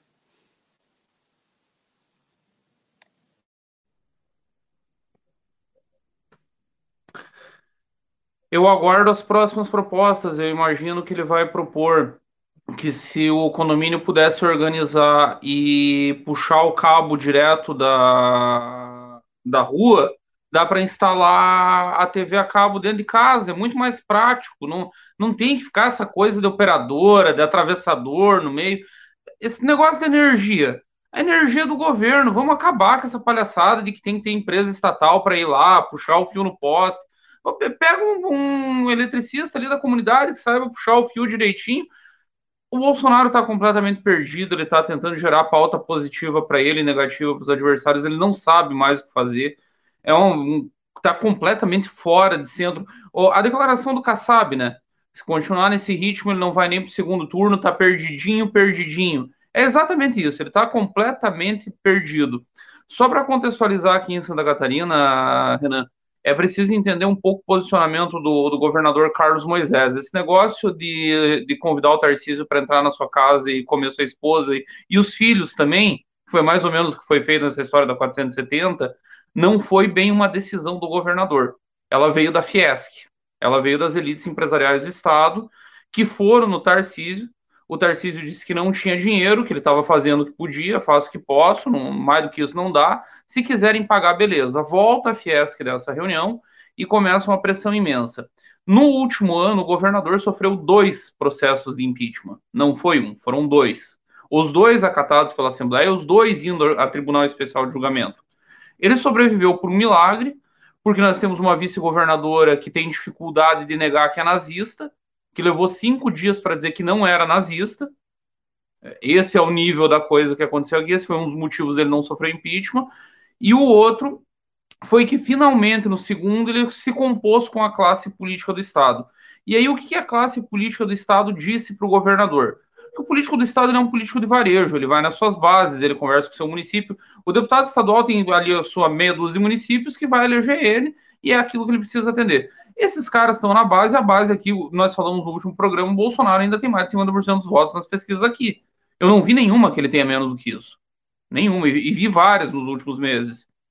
Então o político diz para ele, ó, não briga com o Bolsonaro, não adianta. Lá no iníciozinho do mandato, logo que tomou posse, Moisés chegou a dar entrevista dizendo que não conhecia os filhos do Bolsonaro, não queria conhecer, não falava deles e esperava que eles não falassem dele. Declaração para Veja, numa, numa entrevista que ele deu para Veja. Só que aí, depois de todas essas crises, ele se render à classe política do Estado, fazer um grande governo aqui, basicamente de unidade no Estado, ele tá, dos 40 deputados da Leste, ele deve ter 35. Se tiver 5 fazendo oposição hoje, é muito. Aí, como esses caras disseram para ele, ó, não bate no Bolsonaro, ele tá tolerando tudo. Essa audiência dessa semana, eu comentei na última live, foi bizarra. Você tem que fazer uma audiência pública no Senado para pedir, pelo amor de Deus, para o governo para aceitar o teu dinheiro, dinheiro direto do Tesouro. Ele tirou dinheiro do caixa para fazer esse trecho da 470. Não satisfeito, eu não tinha visto quando eu falei na última live, ele ofereceu mais 100 milhões. Ele já tinha dado 200, ele foi no Senado e disse: não, não, 200 está pouco mesmo, eu vou dar mais 100 para mais dois lotes. E agora vai para a Assembleia de novo. Então Santa Catarina está fazendo muito papel do. Você falou de relacionamento abusivo antes, o relacionamento do país com o Bolsonaro, Beraldo. O, relacionamento de Santa Catarina com o governo Bolsonaro é total abusivo. Não tem obra, não tem entrega, não tem nada. Tinha um, um aeroporto em Navegantes e o, o ex-deputado federal, o Paulinho Borhaus, inclusive, brigou muito nessa pauta do aeroporto de Navegantes. Está indignado que o Tarcísio comemora, comemora a reforma em pista aí? Escuta a história de Navegantes. O aeroporto era para ter três pistas, tudo dentro do combinado. O governo constrói duas, concessiona e a concessionária vai fazer o terceiro. Na hora de concessionar, eles tiram a exigência da terceira pista, que era só a principal de carga do aeroporto, que ficaria do lado do porto de Itajaí, vital para a logística, para toda a questão da indústria do Estado. Sumiu, não vai mais ter terceira pista. E ficou por isso. E são várias assim do governo federal. Por isso que eu te falei na, na, última vez que a gente conversava. Não há nada de racional aqui em Santa Catarina na relação com o governo federal. O gadismo daqui se explica por razões psicológicas, históricas, sociológicas, não por resultado que o governo Bolsonaro não entrega nada, além de vir aqui tirar férias e andar de moto. Até porque, né, assim, é, isso eu já falei com um amigo meu do Mato Grosso hoje, né? Aliás, aconteceu algo muito interessante, tá? Teve um deputado gado lá do Mato Grosso, tirou uma foto com o Bolsonaro e postou. E aí ele está apanhando do porto público no Mato Grosso. Algo estranho. Tem coisas estranhas acontecendo nos subterrâneos desses estados aí, Mato Grosso, Santa Catarina, que fazem com que assim o apoio também ao Bolsonaro, quando você não tá assim, com aquele gado marcado, tipo Carol Detone, Felipe Barros no Paraná tal, a coisa vem e vai batendo e os caras vão sentindo a porrada. O, o, esses estados, né, esses eleitores do Mato Grosso, do Paraná, de Santa Catarina, eles, eles vão ter que entender que é o seguinte, o Bolsonaro vai taxar eles. Se alguma dessas pessoas hoje que apoia o Bolsonaro firmemente eh, tem uma PJ, é PJ, ou tem uma pequena empresa, um advogado, um médico, tem um consultório odontológico, este cara vai pagar muito, mas não é pouco mais, é muito mais imposto, de acordo com os planos do senhor Paulo Guedes, para que o Bolsonaro pegue esse dinheiro e dê para boa parte da população não ativa economicamente receber Bolsa Família. O que o Bolsonaro tá fazendo é o seguinte, ele tá falando, você é um otário que vota em mim, então já que você vota em mim já tá garantido voto, paga mais imposto aí que eu vou dar uma Bolsa Família para ver se eu viro os votos. Vamos ser honestos nas periferias de algumas grandes cidades, no Nordeste e região Norte. Então o que o Bolsonaro está fazendo, assim, é um esculacho. Quando você fala isso para um catarinense, você fala isso para um, um, paranaense, os caras começam a ficar torto. Não, mas veja bem, olha só, olha só. Olha só o que, meu irmão? Sabe, quando você fala isso, é difícil de entender. Eu não sei como é que, como é que concatena, como é que junta os pontos essa turma. E é novamente, é um discurso muito difícil que o Bolsonaro tá, tá construindo. Porque eu falava muito com o Ricardo nas outras lives, e eu, assim, tô adorando as lives, com as lives com vocês dois, e eu acho que precisa ter uma com o Ricardo junto. Vai ser do cacete. E o que, o que a gente comentava em 2019 é que o governo Bolsonaro é um governo narrativo. Tanto que hoje, qualquer coisa que um bolsonarista falar, ah, é narrativa, essas narrativas, as narrativas, todo mundo fala, ó, oh, Bolsonaro mentiu, isso é uma narrativa, você que Eles adoram a palavra narrativa. Porque o governo Bolsonaro é um governo pós-moderno. Ele é um governo que só vive de imagem, de discurso. Ele é um governo baseado em linguagem e não em ações concretas. A ação do Bolsonaro, na realidade, é nada. Então o golpe dele é pura linguagem. O, o, a violência dele é linguagem também. A ação política dele é linguagem. O discurso dele para resolver a questão do aumento dos preços do gás é, lingu é pura linguagem. E não há nada além de linguagem, que é, na prática, quando você coloca a linguagem numa linha do tempo, uma narrativa. Então o bolsonarismo é mera narrativa, é mera construção de linguagem e é nada. Quando você fura, você pega uma agulha e fura, puff, e não tem nada lá dentro. Aí, então, Renan, que... me, per me permita um, um parênteses rápido, uma partezinha bem rápido. O que, que, explica ter demorado tanto para sair essa pesquisa da Poder 360 com 58 a 32 a favor do impeachment, 64% de desaprovação? O que, que explica ter demorado tanto para o cenário deteriorar politicamente? Você usou uma, uma expressão maravilhosa e é isso mesmo. O governo Bolsonaro é um governo pós-moderno. Ele é um governo de linguagem, ele é um governo de narrativas. Enquanto isso, os políticos estão na idade da pedra lascada, o, presos, amarrados, e eles não fazem a disputa da narrativa. Ao não fazer a disputa da narrativa, o bolsonarismo nada de braçada. Por que, que em Santa Catarina está esse cenário? Porque não existe oposição ao bolsonarismo aqui.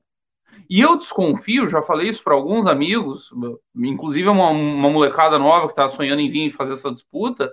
O primeiro que levantar a mão e mandar o Bolsonaro a puta que pariu aqui, sem ser de esquerda, porque a esquerda também não ganha atração historicamente em Santa Catarina, sem ser petista, vai nadar de braçada e vai ser campeão de voto ano que vem. Mas é preciso coragem, é preciso mandar o cara a merda. É preciso ter a criança que grita: o rei tá nu, o rei tá pelado, não tem roupa linda nenhuma. Vai a merda, estão louco. Perfeito. Porque o ponto, assim, concluindo essa coisa da questão narrativa do Bolsonaro para a galera que está assistindo entender, é que não há nada sendo feito da parte dele e o que ele está tentando fazer agora é construir um discurso para vencer o Lula no eleitorado mais fiel ao Lula. A parte concreta que eles estão construindo é isso. Ele quer te cobrar imposto, aumentar o imposto, ele quer deixar de pagar precatório, ele quer eventualmente estourar o teto, para dar uma grana e tentar repetir o que ele acha que deu certo com o auxílio emergencial. Eu dei uma grana, minha popularidade subiu. É isso. O que tem de concreto sendo feito no governo, na prática, se vocês forem levantar o que tem de política desse governo, é isso, é só isso. Só que uma hora essa narrativa não sustenta, e, é, e o que, e o, que o, o ponto chave que está começando a virar isso é a crise econômica. Que, novamente, narrativa é muito bom quando você tá com a barriga cheia, plá, você comeu, você pagou as contas, tá com a luz paga tal, beleza. Aí você vai lá com as Agora, não tem narrativa aqui que, assim, que explique tua miséria. Que quando você não tiver emprego, você não tiver. Você não conseguir nem. Tem motorista de Uber deixando de ser motorista de Uber porque a gasolina tá cara e não tá valendo a pena. E olha que muita gente é engenheiro formado e virou motorista de Uber. Viu, viu um estudo hoje, Renan, aqui em Santa Catarina, 25% de motoristas de aplicativo saíram do aplicativo por causa do aumento. Não compensa mais. Isso, isso tá rolando em tudo quanto é canto. Então, assim, aí não tem narrativa, aí não tem Carluxo falando de voto impresso, não tem denúncia dos esquemas do Xi Jinping com o Dória, né? Aí não dá, não enche barriga. E aí é um ponto que eu coloquei na coluna da Gazeta que eu vou jogar para vocês.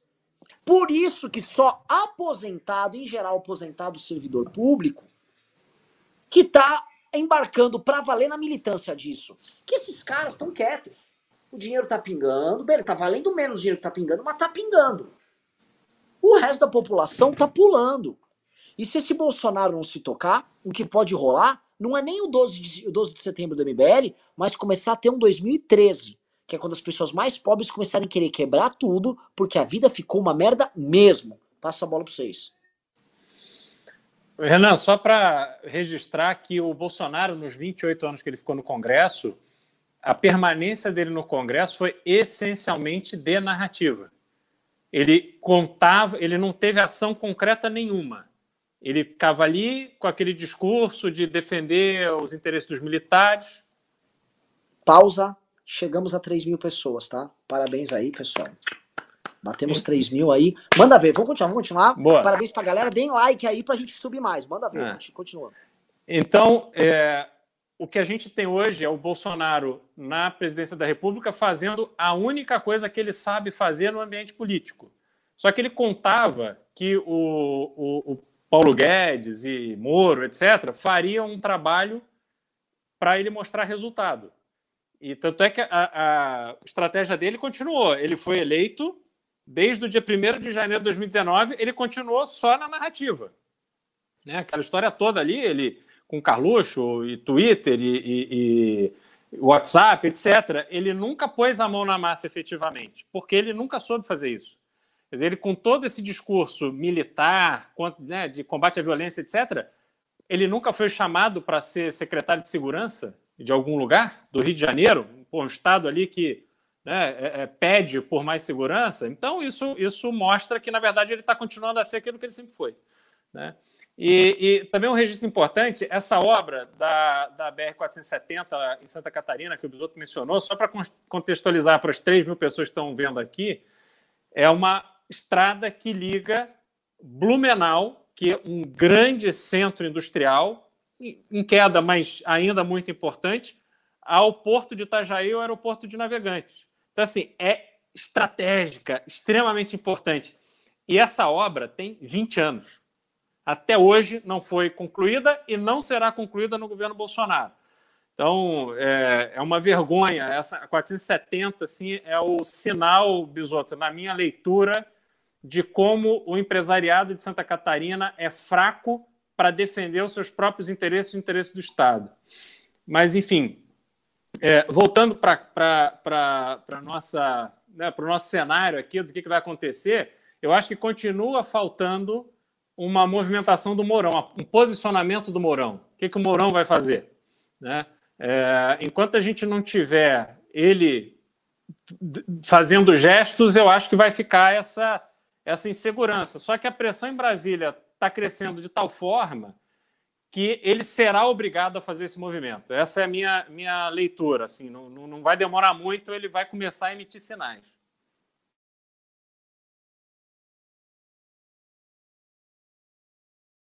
Bisoto, quer comentar? Eu acho que ele já emitiu alguns, ainda que tímidos, mas já emitiu só para os paradoxos da vida, as ironias do destino. Essa BR-470, que agora o Tarcísio bota um monte de óbices para tocar a obra, foi uma das últimas grandes obras dos militares. O governo Médici, ele abriu a BR-470, ela não existia. E aí agora os caras são incapazes de duplicar um trecho curtíssimo e, e recapear o trecho. É, é uma, uma aberração. Eu acho que o Mourão já fez alguns micro sinais. Eu não espero grande coisa dele. Já falei isso. O Mourão ele, ele é um homem das antigas. Ele não vai fazer varejo. Ele não sabe fazer política. Ele não sabe com quem que ele tem que conversar no Congresso. Ele acredita em conversas institucionais. Se ele tiver que conversar com alguém, vai ser com Lira, vai ser com, com o Pacheco ele não vai perder tempo articulando isso no Congresso, e ele vai conversar com o Pacheco se o Pacheco quiser conversar com ele. Não é do Mourão. Não, não adianta a gente esperar das pessoas aquilo que elas não podem dar. Eu falo isso, inclusive, na minha convivência pessoal com amigos. Você se frustra muito quando você espera que alguma que, que as pessoas deem para você aquilo que elas simplesmente não podem. Mourão não vai jogar o jogo político. Eu acho que o que ele pode é premido pelas circunstâncias e ele já fez alguns gestos importantes de bastidor, tá, Beraldo e Renan? Ele, o, o alto comando não está fechado em torno do golpismo porque o Mourão operou. Foi um dos que operou. Renan, na sua conversa com ele em Brasília esse final de semana, você, por favor, incentive ele a tomar os movimentos que ele precisa tomar. E manda, e manda o recado que eu tenho mandado seguidamente no, no Twitter, Renan. Se ele espirrar, saúde. Pessoal, tá muito boa a live. Vamos aqui para os superchats e para os pics. Eu vou começar a ler aqui os pics aqui. Vamos lá. Uh, cadê aqui? Não, primeiro vou ler o superchat aqui que mandou. Vamos lá. O Pimba. O, o Douglas Pazini disse: esperava um pouco mais do Nando, nem sequer falou o nome do Moedo, pouco falou da manifestação. Entendo que ele não bota a mão no fogo por ninguém, mas o Mbele carregou tudo isso nas costas, é osso. Olha só, pessoal, o, o lance do Nando ele tem que divulgar, eu acho que ele tem que divulgar mesmo. E ele divulgou ali, pode não ter sido da melhor, da forma mais empolgada possível, mas ele divulgou, entendeu? Não é do, do estilo dele ele querer se responsabilizar por a, ações políticas, uh, até porque a última vez que ele fez isso, ele acabou apoiando um cara que apunhalou ele, que é o carteiro reaça. Então, enfim, divulgou, tô feliz. O lance é que tem muita gente que não tá divulgando, e tem gente que não divulga porra nenhuma e vai querer aparecer lá no dia todo bonitão. Tá? Aluno Souza diz: por que o Kim não pede para colocar os pronunciamentos dele na voz do Brasil e fala da manifestação? Porque não é assim que coisa opera, ainda mais com o Lira, que no fim nomeia o pessoal que toca a parte do legislativo na voz do Brasil. Uh, o Jair Bolsonaro disse: olê, olê, olá, lula, lula. Ah, cara, desculpa, não, não vai rolar. Kickdown falou: boa noite, prezados. O Mictor deu um discurso hoje falando exatamente essas palavras. Não se preocupem com 7 de setembro. Seria o Bolsonaro arregando com medo de complicar a palavra dele? Isso eu jogar para vocês, né? Essa arregada no 7 de setembro, o que, que tem por trás disso? Eu gostaria de falar, Renan, eu estou apurando bastante essa história do 7 de setembro porque me preocupa. Ele levou em quadro, não, não é que ele arregou, ele foi enquadrado. O Paulo Sérgio disse que não ia botar a tropa para desfilar em Brasília. E aí hoje, não sei se foi hoje ou ontem, veio o Braga Neto desesperado dizendo que não, foi o presidente que pediu para não desfilar por causa da pandemia, o presidente está preocupado.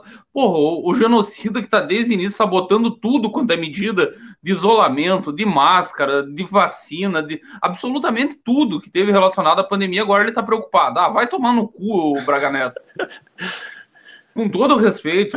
Não, e o vagabundo no... do Queiroga dizendo que não é para usar máscara. Falou isso ontem. Porra, é porque a Lindora agora veio. É, a Lindora, é, ela é engraçada, ela é uma mulher muito engraçada. Ela é a mais bolsonarista, tirando aquele retardado mental do Ailton Benedito. Ela é a número dois do bolsonarismo dentro da PGR do, do Aras. o, o Bolsonaro fez o, o, acordo com o Aras, passou por cercar ele nos cargos de confiança da PGR.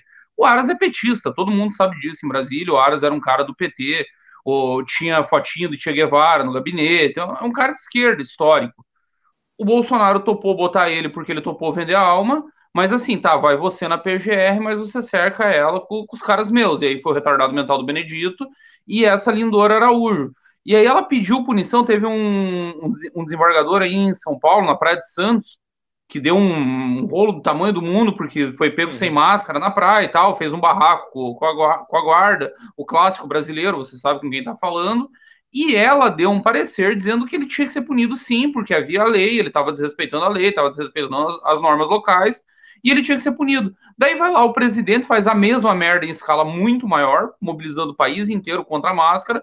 Ela diz que não, que não tem problema, porque existem estudos que autorizam o presidente a ser contra. Ah, vá tomar no cu também, com todo respeito, mas vá tomar no cu também. Em suma, o, o, Bolsonaro foi enquadrado pelo, pelo Paulo Sérgio, que disse que não ia botar a tropa para desfilar. E isso acabava com a coreografia, porque ele estava pensando uma grande micareta do golpe. Era isso iam ter lá os caminhoneiros do, do Sérgio Reis, com mais meia dúzia de garimpeiro do, do Pará. Hoje eu descobri o porquê da história dele com os garimpeiros. Ele é sócio de uma cooperativa que invadiu terras indígenas do Pará para garimpar. Então, além de velho broche, além de velho broche golpista, além de tudo é ladrão de minério e grileiro. É só isso o final de carreira do Sérgio Reis, um negócio maravilhoso. Então o plano era esse: uma grande micareta golpista, com tanque, com não sei o quê, e aquela multidão do Sérgio Reis atrás. O Paulo Sérgio disse que o exército não ia se prestar a isso, e aí esvaziou tudo. Além disso, e eu aposto muito nessa, nessa segunda, nesse segundo fator, o que o Renan sempre fala: da boca para fora é fácil dizer que não acredita em pesquisa. Para dentro, eles têm tracking diário, eles têm alimentação de tudo. Eles, leitura de rede deles melhor do que as nossas, melhor do que de todo mundo eu acho que está micando o público. Eles pararam, por exemplo, de incentivar as pessoas, e a coisa de uma semana atrás eles estavam nessa. Não, faça manifestação na sua cidade, faça uma carreata, apoie os militares no, no tiro de guerra aí da sua região. Era para o Brasil inteiro. De dois, três dias para cá, podem procurar os principais influenciadores deles. É só Brasília e São Paulo. Acabou esse negócio de pedir manifestação em tudo quanto era lugar. Eles sentiram que micou tá pegando no povo. A pesquisa Poder 360 fala. Sobrou 38 que ainda são contra o impeachment. E nesses 38, nós sabemos, tem lulista que é contra o impeachment porque acha que inviabiliza a eleição do Lula ano que vem. Então, para mim. E é tem isso. gente, até eu tava falando com, com o Ricardo hoje, um ponto interessante. E tem gente, lulista, não fazendo esse cálculo, mas simplesmente achando que o impeachment é ruim porque impeachment foi marcado por ele que é uma coisa ruim. Tem gente, especialmente gente muito pode falar, ah, mas impeachment serve para quê? Tá, você, você gosta do Bolsonaro? Nem um pouco, um capeta. Mas você é a favor do impeachment? Ah, impeachment é ruim.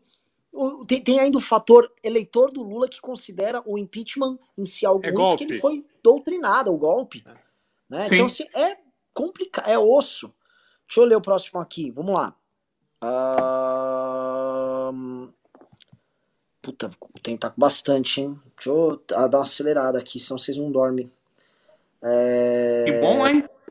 É, isso é bom, isso é bom. Ô, Beraldo, uh... vamos começar a negociar a comissão. o, o, o Ronaldo falou: fui assistir o canal do Gustavo Gaia e a única coisa que eles estão conseguindo criticar para defender o Bozo é falar que vocês vão dar pão com mortadela. Estamos tocando filha.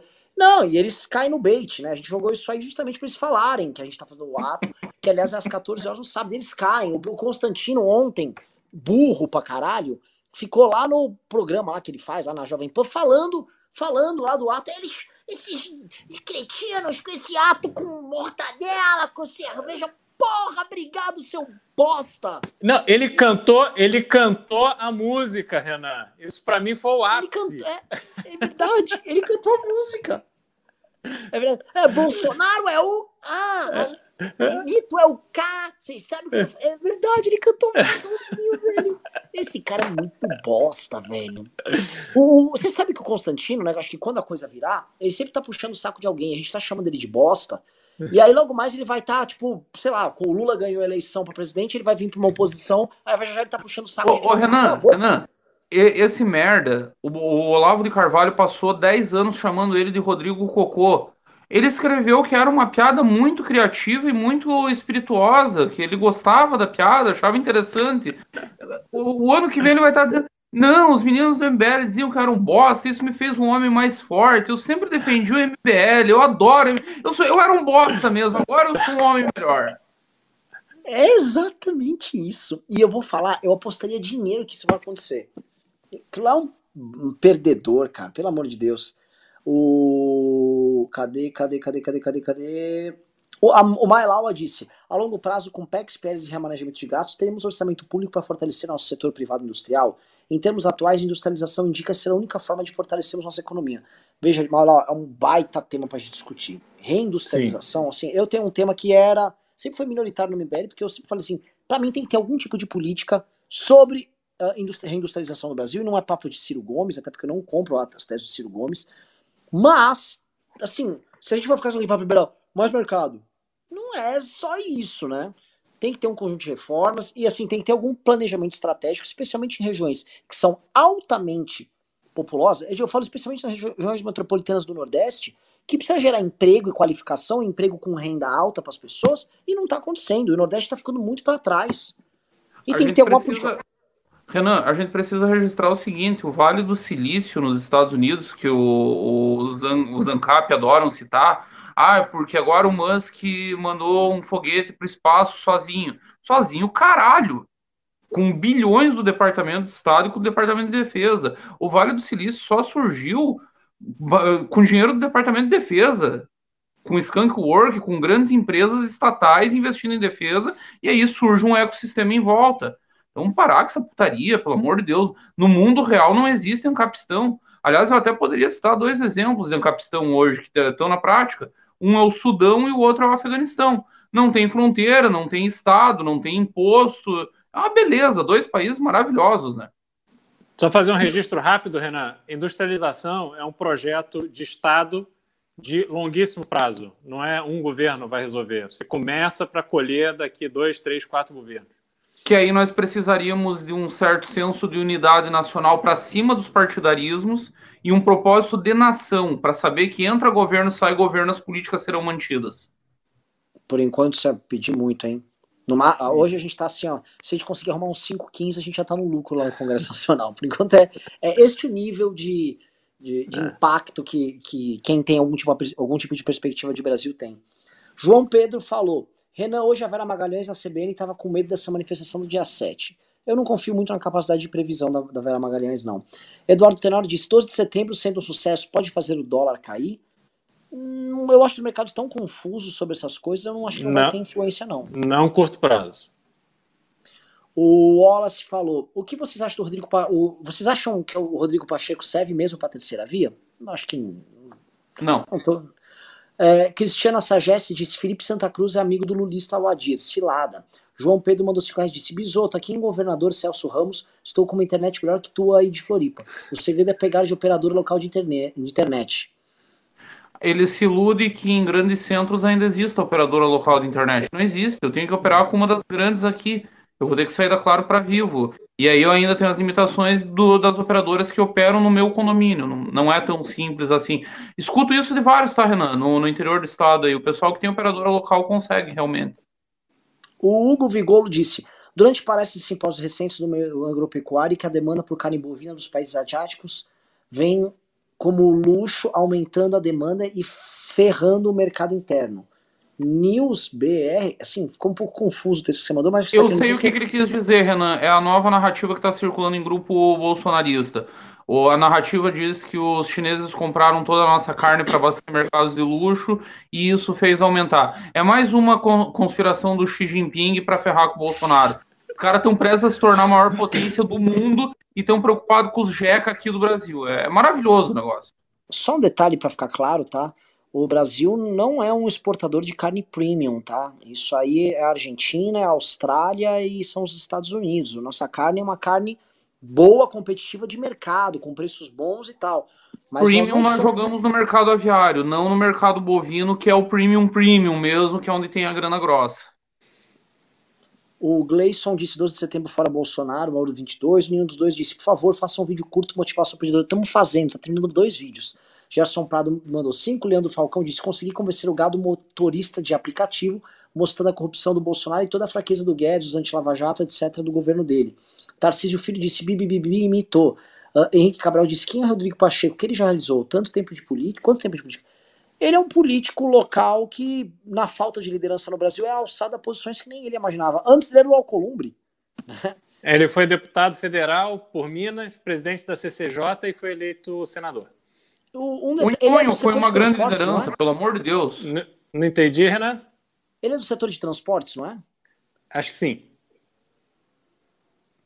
O Anderley Pastelo disse: Forças Armadas com intenção de vetar um presidente democraticamente eleito, mesmo sendo Lula, é golpe. Se eles querem evitar o sujeito, que ajudem a tornar uma terceira via viável. Acho que o Bisoto tá querendo dar a entender é o seguinte: eles jogariam os bastidores, tipo, eles chegam no STF, ó, inviabiliza a candidatura do Lula aí, bota que ele é inelegível. O, que, o, o que fizeram já não é nenhuma novidade, fizeram agora há pouco. O Vilas, o Vilas Boas fez aquele tweet, o Supremo se acovardou e o Lula não foi candidato. E mais, né? Não foi só não ser candidato, o STF proibiu o Haddad de usar a imagem dele na TV.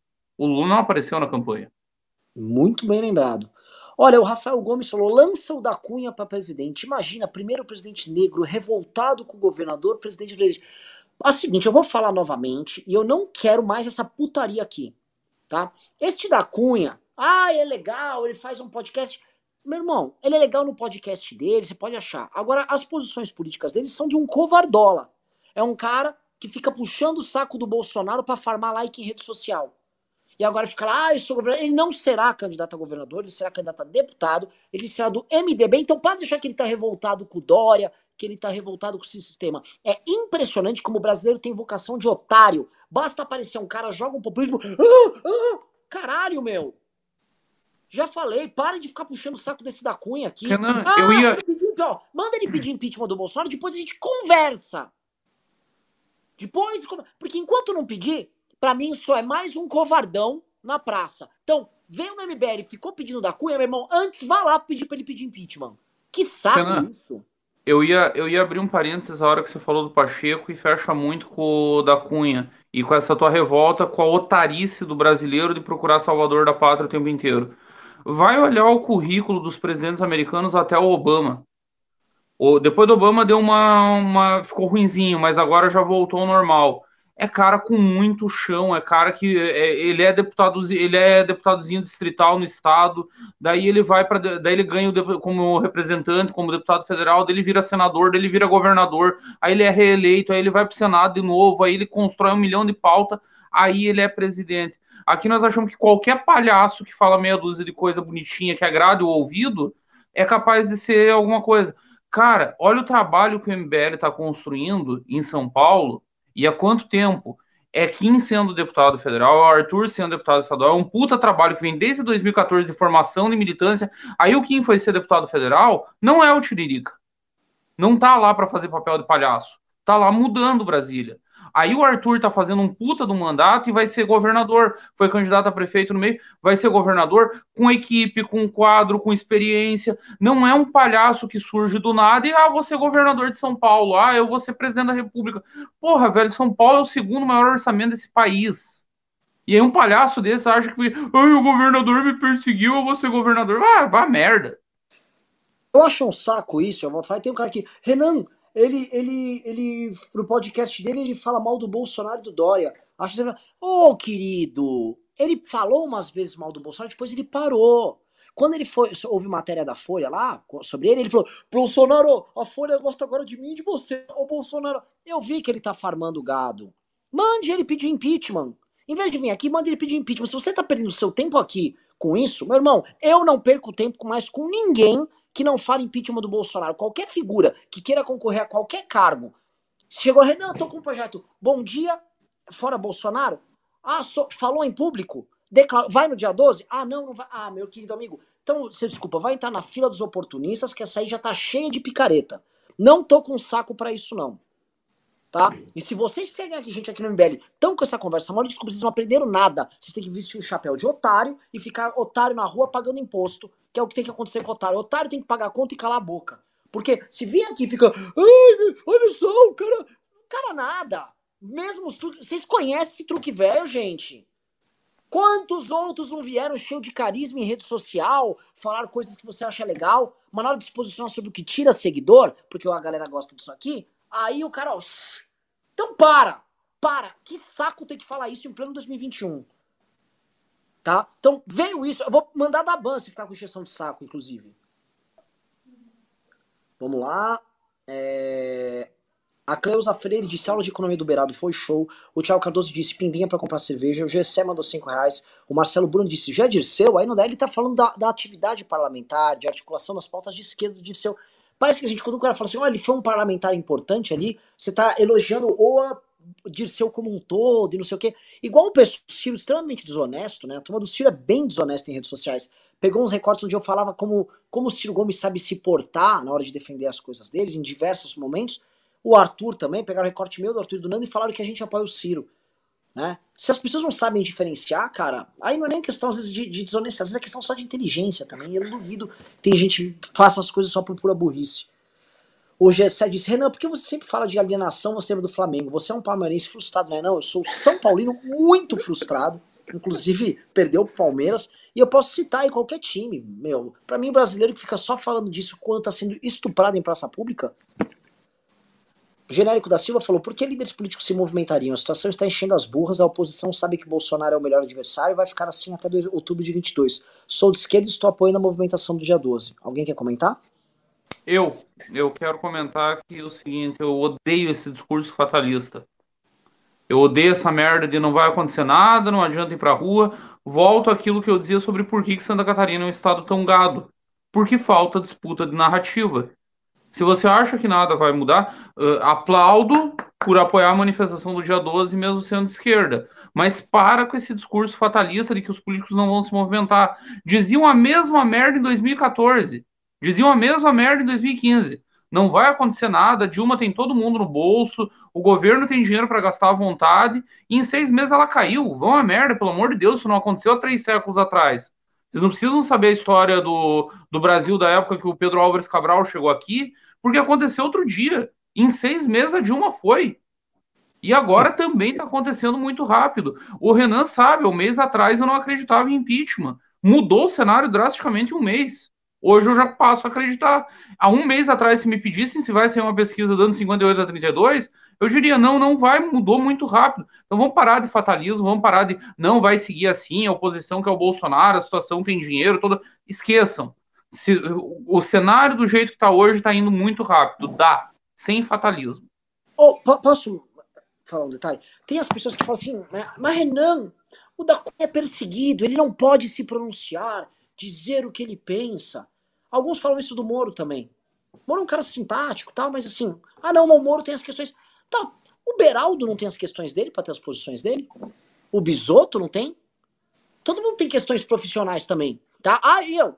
Eu, eu sou alvo de uma investigação do Ministério Público de São Paulo, de um promotor que é bolsonarista, tá? E eu posso falar, ó, vou ficar quieto, pessoal, vocês entendem que estão me perseguindo aqui, um negócio bizarro tal, né? Fui atacado aí, vou ficar quieto.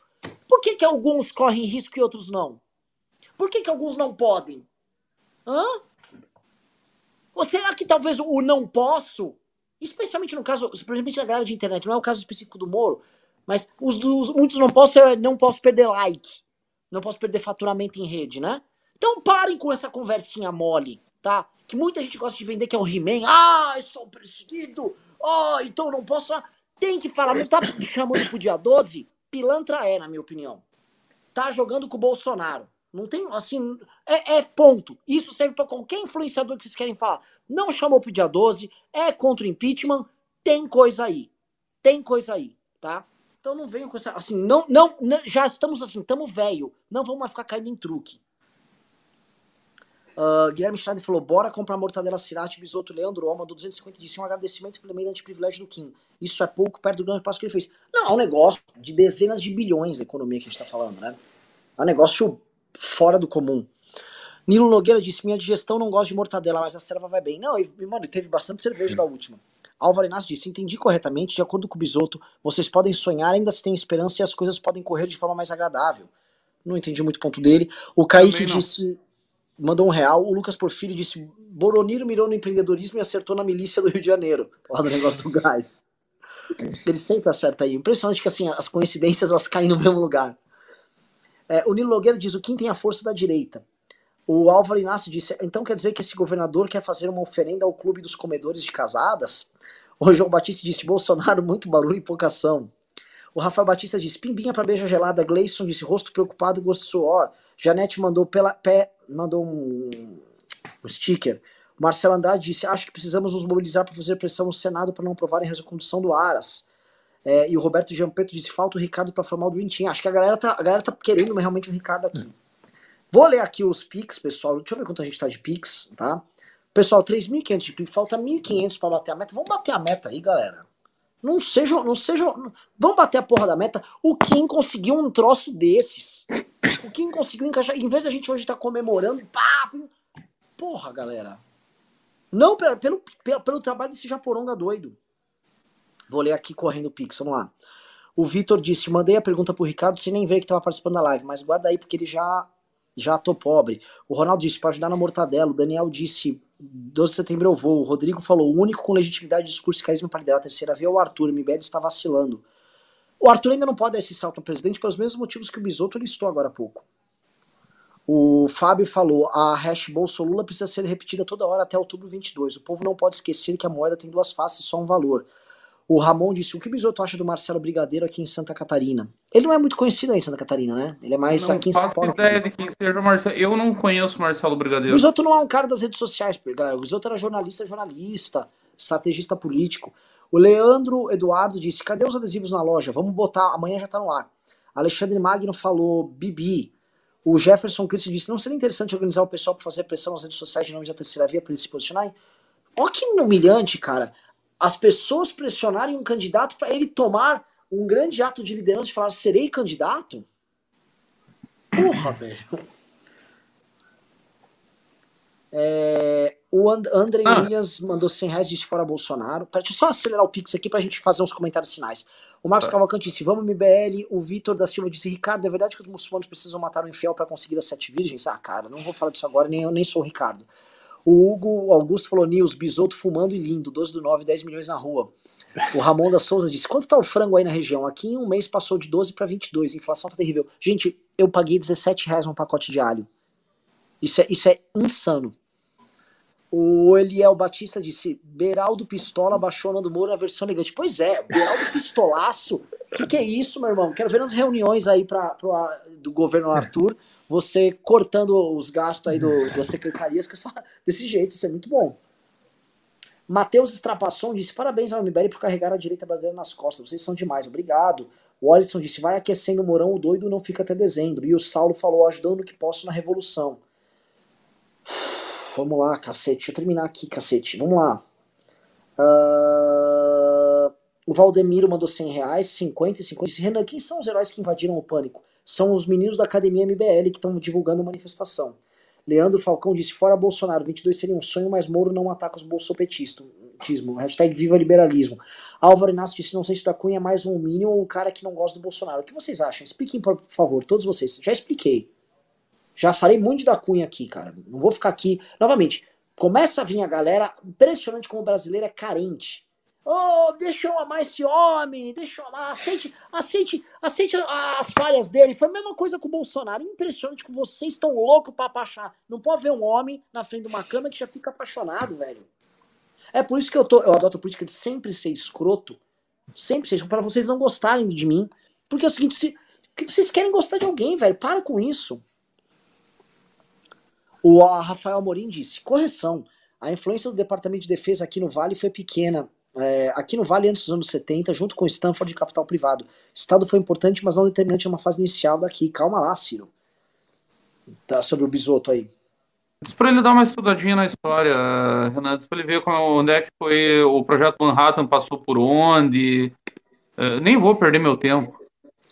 O Rafael Chagas disse, galera, vocês acham que a senadora Simone Tebet seria uma boa para terceira via? Rafael Chagas, não sou parente do Chagas Bola. Ó, bom saber. Chagas Bola, grande quase deputado do Rio de Janeiro e mil, mil, militante do bolsonarismo. Quase que eu falo uma besteira aqui, né? Militante do bolsonarismo Chagas Bola. Amigo do Queiroz, inclusive. E herói desse programa. Genérico da Silva disse: 2016 teve o bunker do golpe na casa do Heráclito Fortes. Quem tá fazendo isso agora? Ninguém. Estão muito preocupados em enchendo os bolsos. Só comentando o bunker do golpe, participei de grandes almoços na casa do Heráclito Fortes com deputados mais diversos. Grande saudades da, daquele homem absolutamente obeso, com uma cozinheira maravilhosa. Muita. Olha, o golpe passou por lá, viu? Álvaro Inácio disse: Não sei se o da Cunha é mais um. De novo? Ah, o Juliano Lerner disse: Renan, você tem essas informações, nós não. Muitas das perguntas e comentários feitos aqui na live são justamente para nós entendermos o que vocês sabem. Nos chamar de burro por um comentário de 100 caracteres é foda. Seguimos aqui. Juliano, eu não estou falando de você. Eu acho que eu tô falando da turma aí do da Cunha. Tá? Que fica aí. Ah, ah, da Cunha, põe da... Cadê o cara divulgando a manifestação? Ah, não vai. Cadê o cara que fala Bolsonaro? Ah, não quer perder. Aí é fácil, né? Aí, meu irmão, é fácil. Cristiano Sageste disse: Alguém viu o Gadola depois do debate com o Kim? Bom, Vi, o adesivo está na loja e lançamos a camiseta preta. Couto, se quiser, põe uma foto da camiseta preta no ar. E estamos com, estamos com 3.600 reais da meta. Ó, versão preta da camiseta Lula Bolsonaro. Lindona, tá lá na loja. É, Beraldo Bisotto, enquanto eu faço minha última mendicância aqui, mandem o Pix pra gente completar os 5 mil reais, por favor, ô, pessoal. Ô, Renan, então eu vou fazer o seguinte: eu vou rapidamente explicar sobre essa questão da moeda única do Mercosul, enquanto o pessoal pega aí o telefone para fazer o Pix, só para ninguém sair falando bobagem amanhã sobre esse assunto. Quando você fala em unificação de moeda, como fez a Europa, a Europa fez um projeto que demorou décadas e que consumiu investimento brutal. Você tinha a Alemanha, tinha a França, tinha as grandes forças europeias, mas você tinha Portugal, por exemplo, onde foi feito muito investimento em infraestrutura para que esses países se equilibrassem de uma certa forma.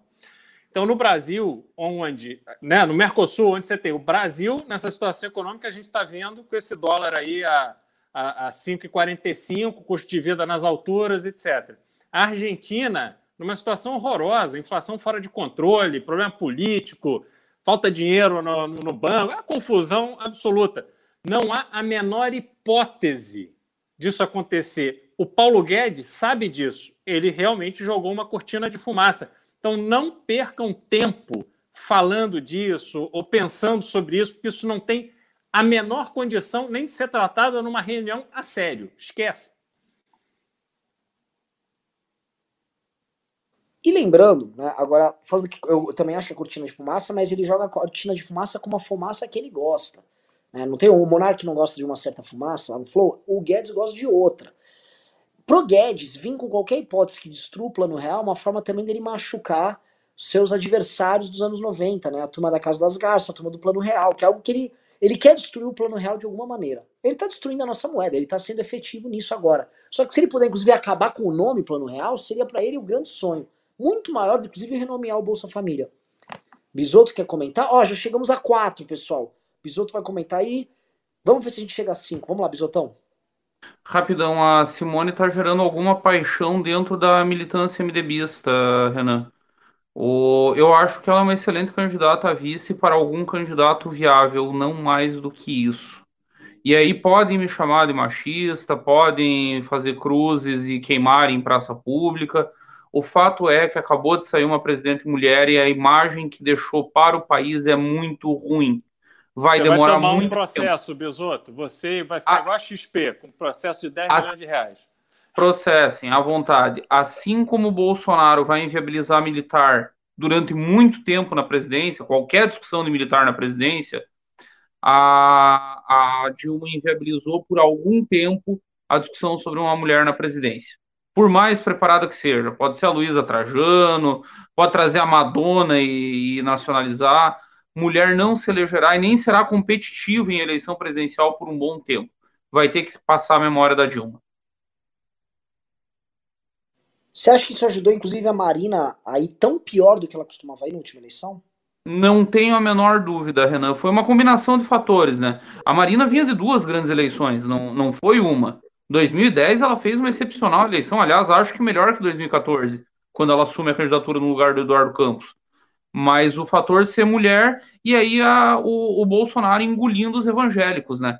Isso é algo que não se analisou sobre as duas grandes votações da Marina em 2010, por exemplo, foi uma onda no final do primeiro turno de discussão sobre o aborto.